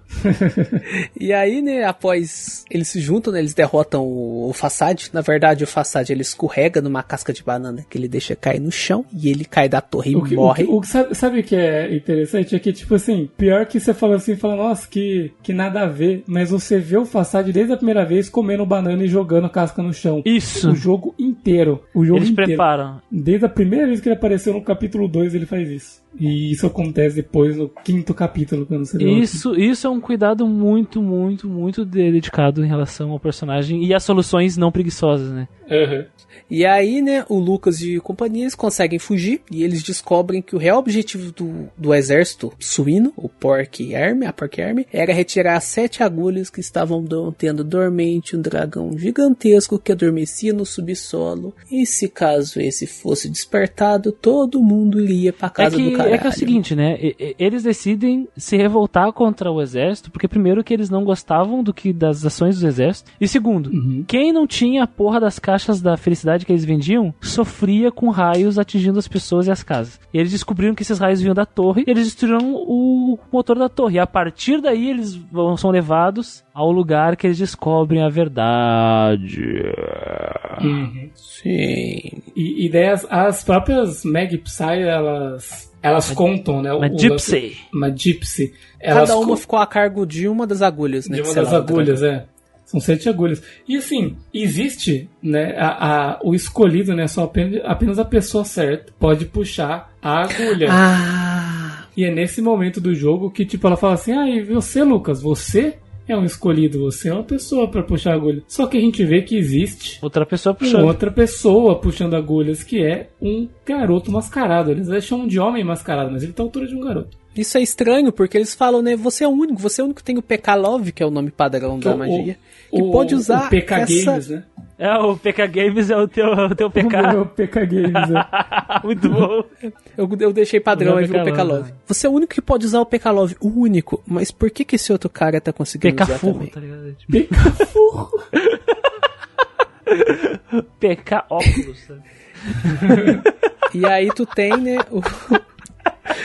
E aí você tem o primeiro foreshadowing pra, reali... pra identidade Não, o, o primeiro for- foreshadowing não é aí não, ô, Manuel. Tem uma hora que eles chegam Ah, no, no é, é, é, na é, base é, dos caras E aí eles encontram o, o não ia falar Ness, O o Lucas. Lucas. e eles falam: Ô, ô, ô, chefe, o que tá fazendo aí? O comandante, que você tá usando essas roupas Ah, esquisitas. verdade. Achei que tu não. Achei que tu ia Verdade. vir mais, mais tarde, um papo assim. Vem cá, veste, veste todo mundo. Verdade. E aí tu fica Eu tipo, também não, foi um engano, né? Isso aí. Aí tu pensa, pode ser uma desculpa boba pra continuar no jogo avançando. Mas na verdade não. Por que será que ele confundiu o Lucas com o comandante? Qual o comandante, né? Ah, eu, É o pior tal que eu cara saquei na hora isso aí, porque eu, Eu eu fui o também. comandante não sei o que, a roupinha, co- e todo mundo que eu passava, ah, comandante não sei o que, eu falei, nossa, mano, o irmão dele. Eu também. O irmão eu dele também. tá fazendo um É o irmão dele. É que a gente já é macaco velho, né, cara? É, é. DJ Macaco Velho. E aí, cara. é- Só que o jeito que usaram o irmão dele, achei massa, achei coerente, né? Que foi o único jeito de, faz, de fazer um moleque, convencer um moleque, né? Achei também. Essas agulhas aqui, elas funcionam como as, as melodias, né, do, Sim. dos jogos anteriores da série. Tem, tinha no Earthbound, tinha no 1. Exato. E aí ele faz a dança. Isso.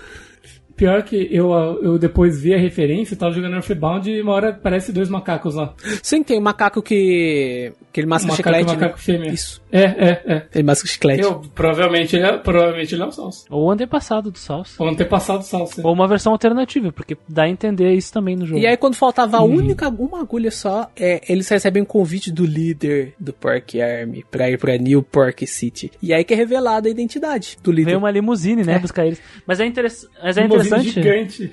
É interessante deixar claro que à medida que a agulha sai, a Mad, a Mad, que protege ela, morre. Morre. Desaparece. Desaparece. Ah, elas falam, estou, eu estou sentindo que o meu tempo acabou. A gente não sabe o que é. A gente dá a entender que elas morrem. Elas, Ela começa a a brilhar e existência- desaparece, assim, elas meio que devem se fundir com o cosmos, alguma É, sei lá. E por que enfim. que eles têm que impedir o cara mascarado de tirar as agulhas? Tem que tirá-las antes. Porque se alguém com índole ruim tirar as agulhas, vai dar ruim. Essa índole passa pro dragão. Passa pro dragão. Então tem que ser alguém com um coração bom e com intenções boas, porque daí isso passa pro dragão. E aí ele, ó, ele vai despertar e não vai querer causar mal pro mundo. Exatamente. E aí é uma corrida. Aí o tempo todo é o personagem tirar uma, vai lá o vilão tirar outra. Chega tarde demais. Aí ele tira o, o Lucas tira uma, o vilão vai lá, bem na hora que tu vai tirar, ele perde, perde um momento lá e o cara tira. O tempo todo. E aí quando Até esse momento de New Park City, E é- onde Até o ficar vilarejo 3x3, né? E aí quando você chega na cidade, né? Aí você encontra o cara compridão e ele te dá um Leather. spoiler de 15 minutos. Puta.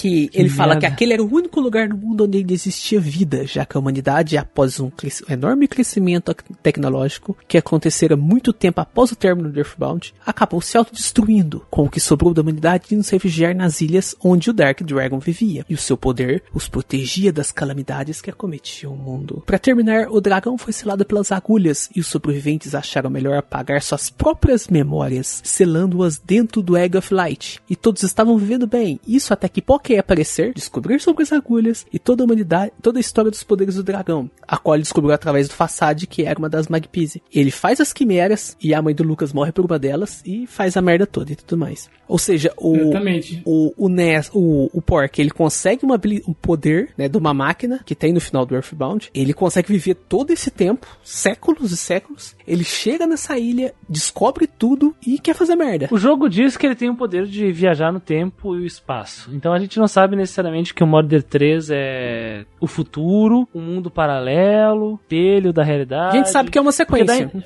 a gente dá. É uma sequência de acontecimento do Earthbound. Só que é o seguinte, a gente não sabe Se é a mesma timeline, se é a mesma dimensão. porque diz que o Pork chegou e quer dominar aquilo ali, ponto, sabe? A gente não sabe se é o futuro muito distante ou não. É, exatamente. Porque o Modern 1 é a continuação do 2. óbvio. O 2 é a continuação do 1, a gente sabe. Porque todas as referências ao Modern 2 são coisas que o próprio Pork trouxe do Modern 2. Sim.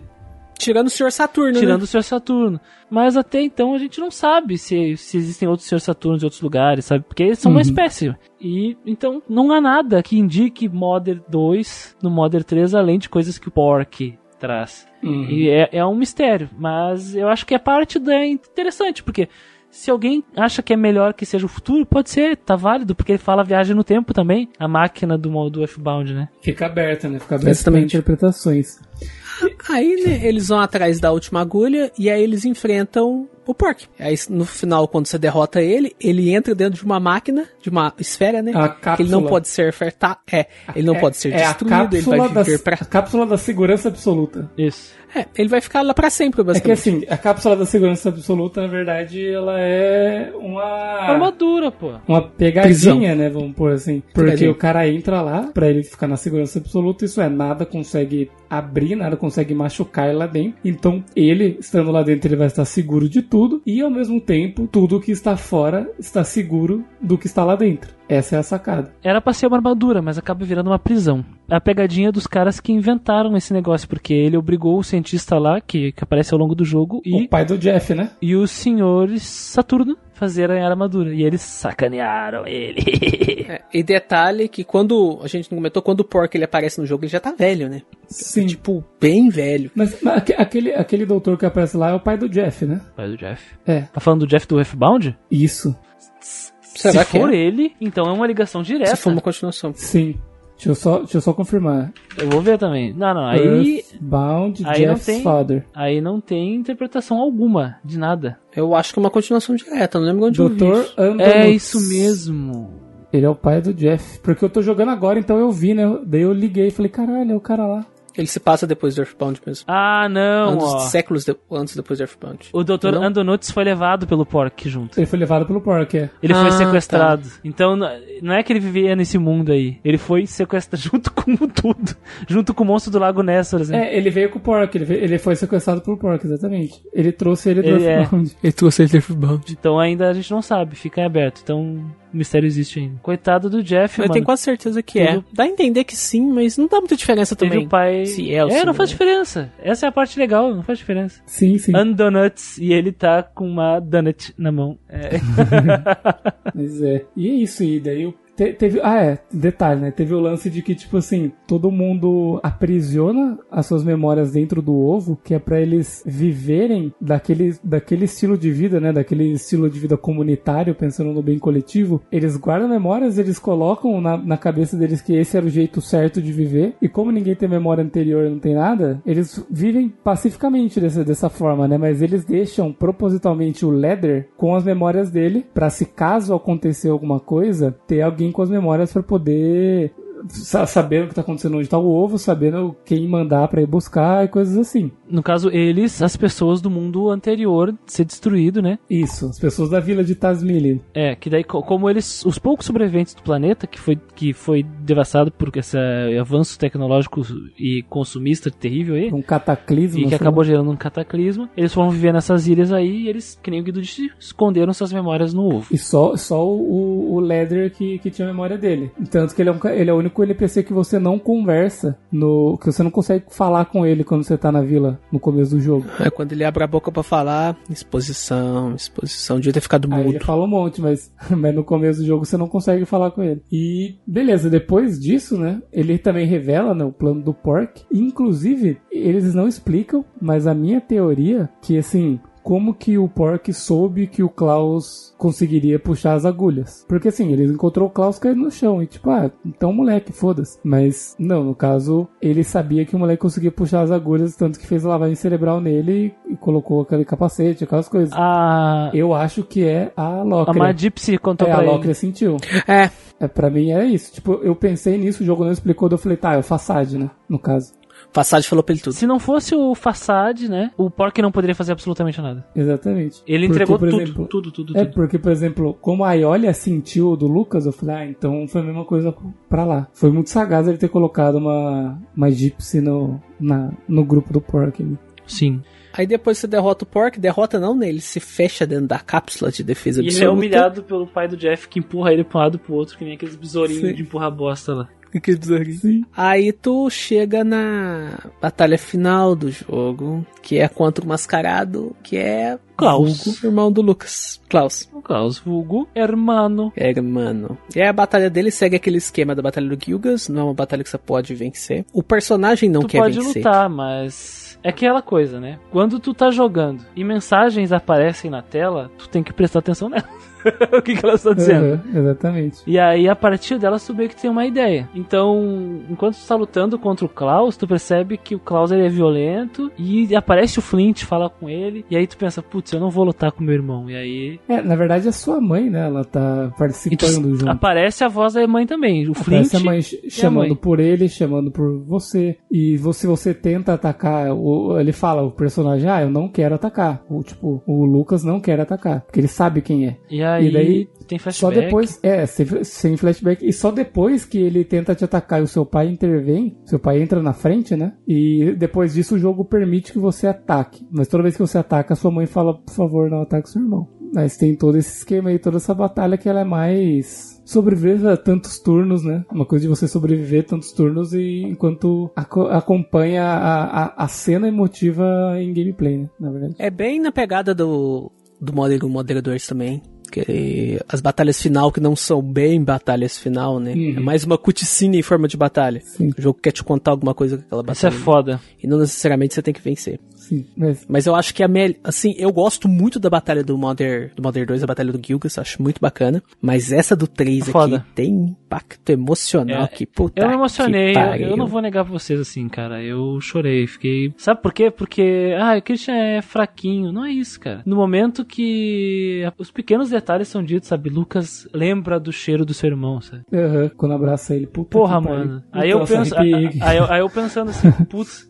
Aí, aí o irmão dele fala, me desculpe por eu ter virado isso, sabe? E aí ele cai no chão, sangrando, e ele tá morrendo. E aí e ele fala, né? "Ah, eu estou muito feliz que a gente tenha se encontrado de novo. Muito obrigado. Uhum. E, sabe? Até tem a mensagem, né? Klaus teve o seu último suspiro. Exatamente.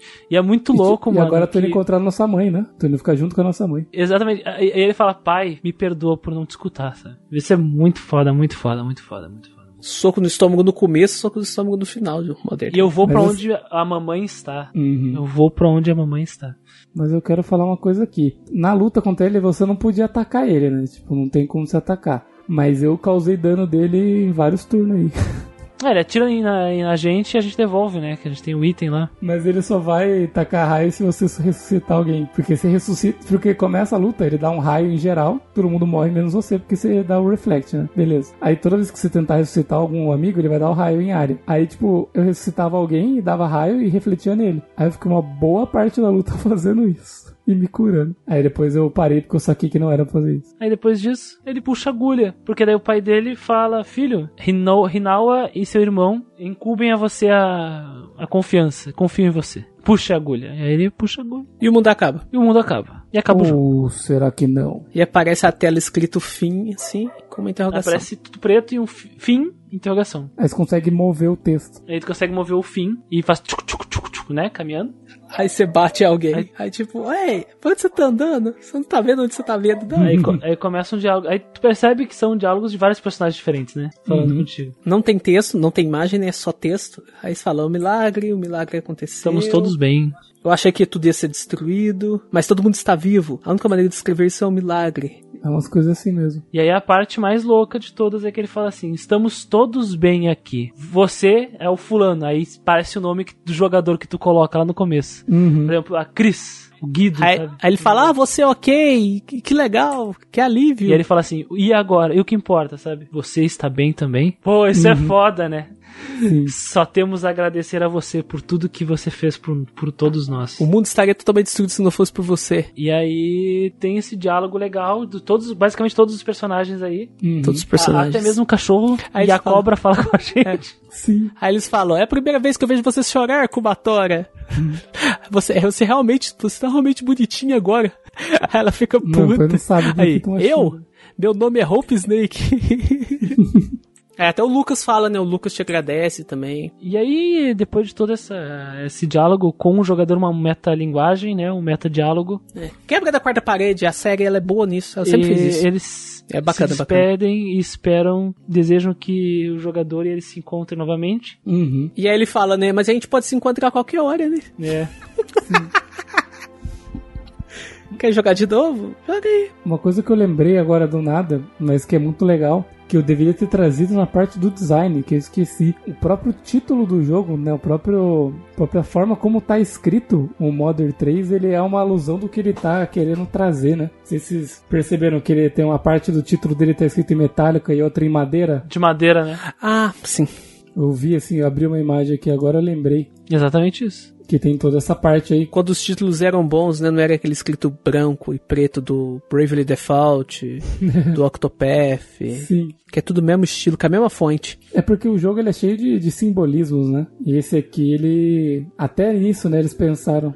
Tem essa parte que, que meio que faz, mostra esse contraste, né? Entre o, entre o antigo rústico e, o, e a modernização. Pra mim é a obra-prima do Itoi, cara. Eu não sei se ele fez outra coisa na vida, mas com relação a videogame. Eu vou dizer pra você assim, eu falei com o Muriel e falei assim, é, ele é diferente do Earthbound, do Modern 2 e do Modern 1, que eu não cheguei a terminar, infelizmente. Por um tempo eu fiquei, não sei qual que eu gosto mais, mas eu acho que o Modern 3 é muito mais redondinho que o Earthbound, que o Modern 2. E eu acho que concordo com o Manuel. Pra mim ele é a magnum opus do Shigesato. Magnopus. E é, talvez o melhor RPG do GBA, talvez. Dos que eu joguei, eu acho ele o melhor RPG do GBA e com a melhor trilha sonora. Sim. Bom, dos que eu joguei com certeza. Eu digo talvez porque eu não joguei todos, mas com certeza Sim, é é melhor do- que Golden. Sun, tá ligado? Do que eu joguei. do que eu joguei.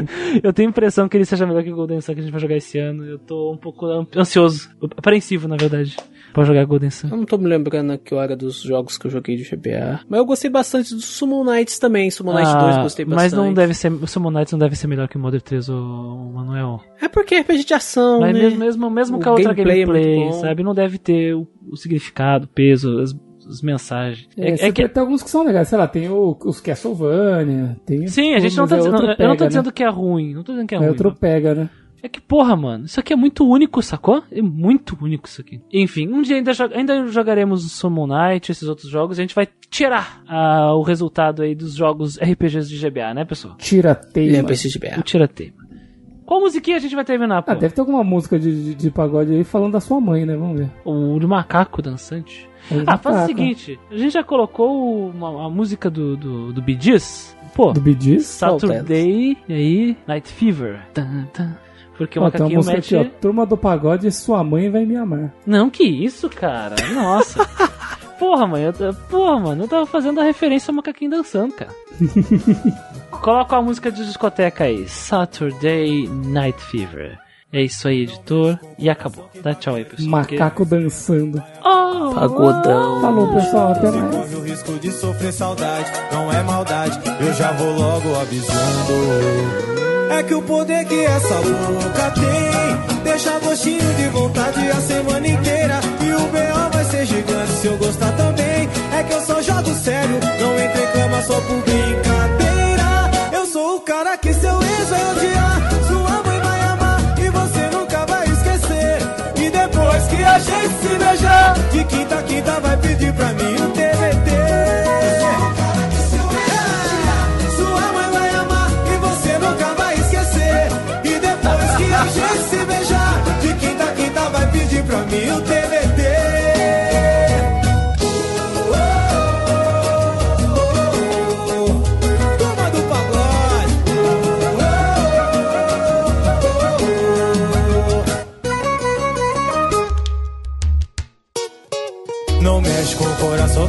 quieto, não é esperto, vai acabar se apaixonando.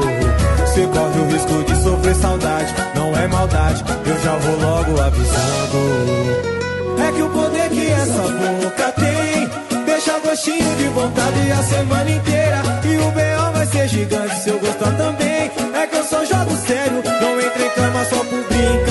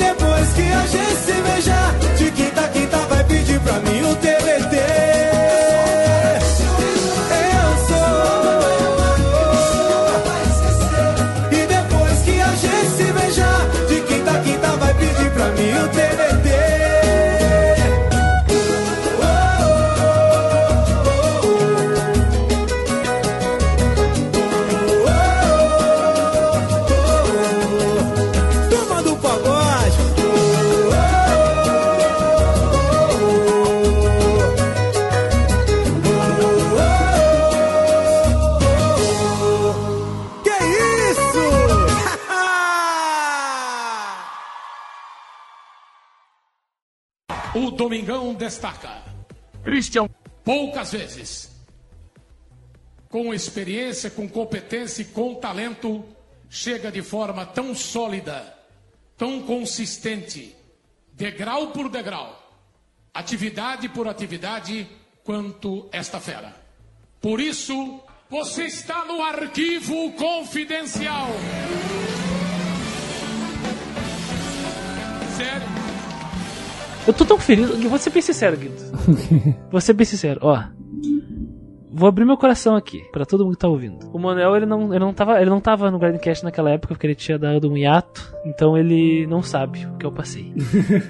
Mas lá em 2021, mano, eu, eu fiz uma. Eu fiz um caminho de martírio ali, cara. Uma Foi, campanha. o- foi, o- foi o Trails, foi o Mass Effect Cursed, foi uma sequência de coisas assim que eu me, me deixou cansado. E aí, no ano passado, 2022, eu não consegui participar de muitos Grindcasts por muitas questões da vida e isso me deixou muito chateado, porque eu queria ter jogado um monte de jogo que eu, pô, não me estressaria tanto, como Final Fantasy Tactics, que eu tava só tranquilo com ele, que nem eu falei pra vocês no especial de 4 anos, o Bravely Default, que eu queria criticar coisas nele junto com vocês e eu queria de defender algumas coisas também sobre ele, mas tá tudo bem. Eu fico muito feliz de poder pegar um jogo com uma com, com coisas assim que são excepcionais, sabe? Uhum. E o Modern 3 é um jogo que tava há muito tempo assim. Eu vou jogar o Modern 3 e eu tava com, eu não, eu não vou mentir, eu tava com uma expectativa relativamente alta, Uhum. sendo que eu prometi pra mim mesmo que eu não teria essa expectativa, Normalmente dá ruim quando a gente fica, né, com essa expectativa. porque geralmente dá ruim.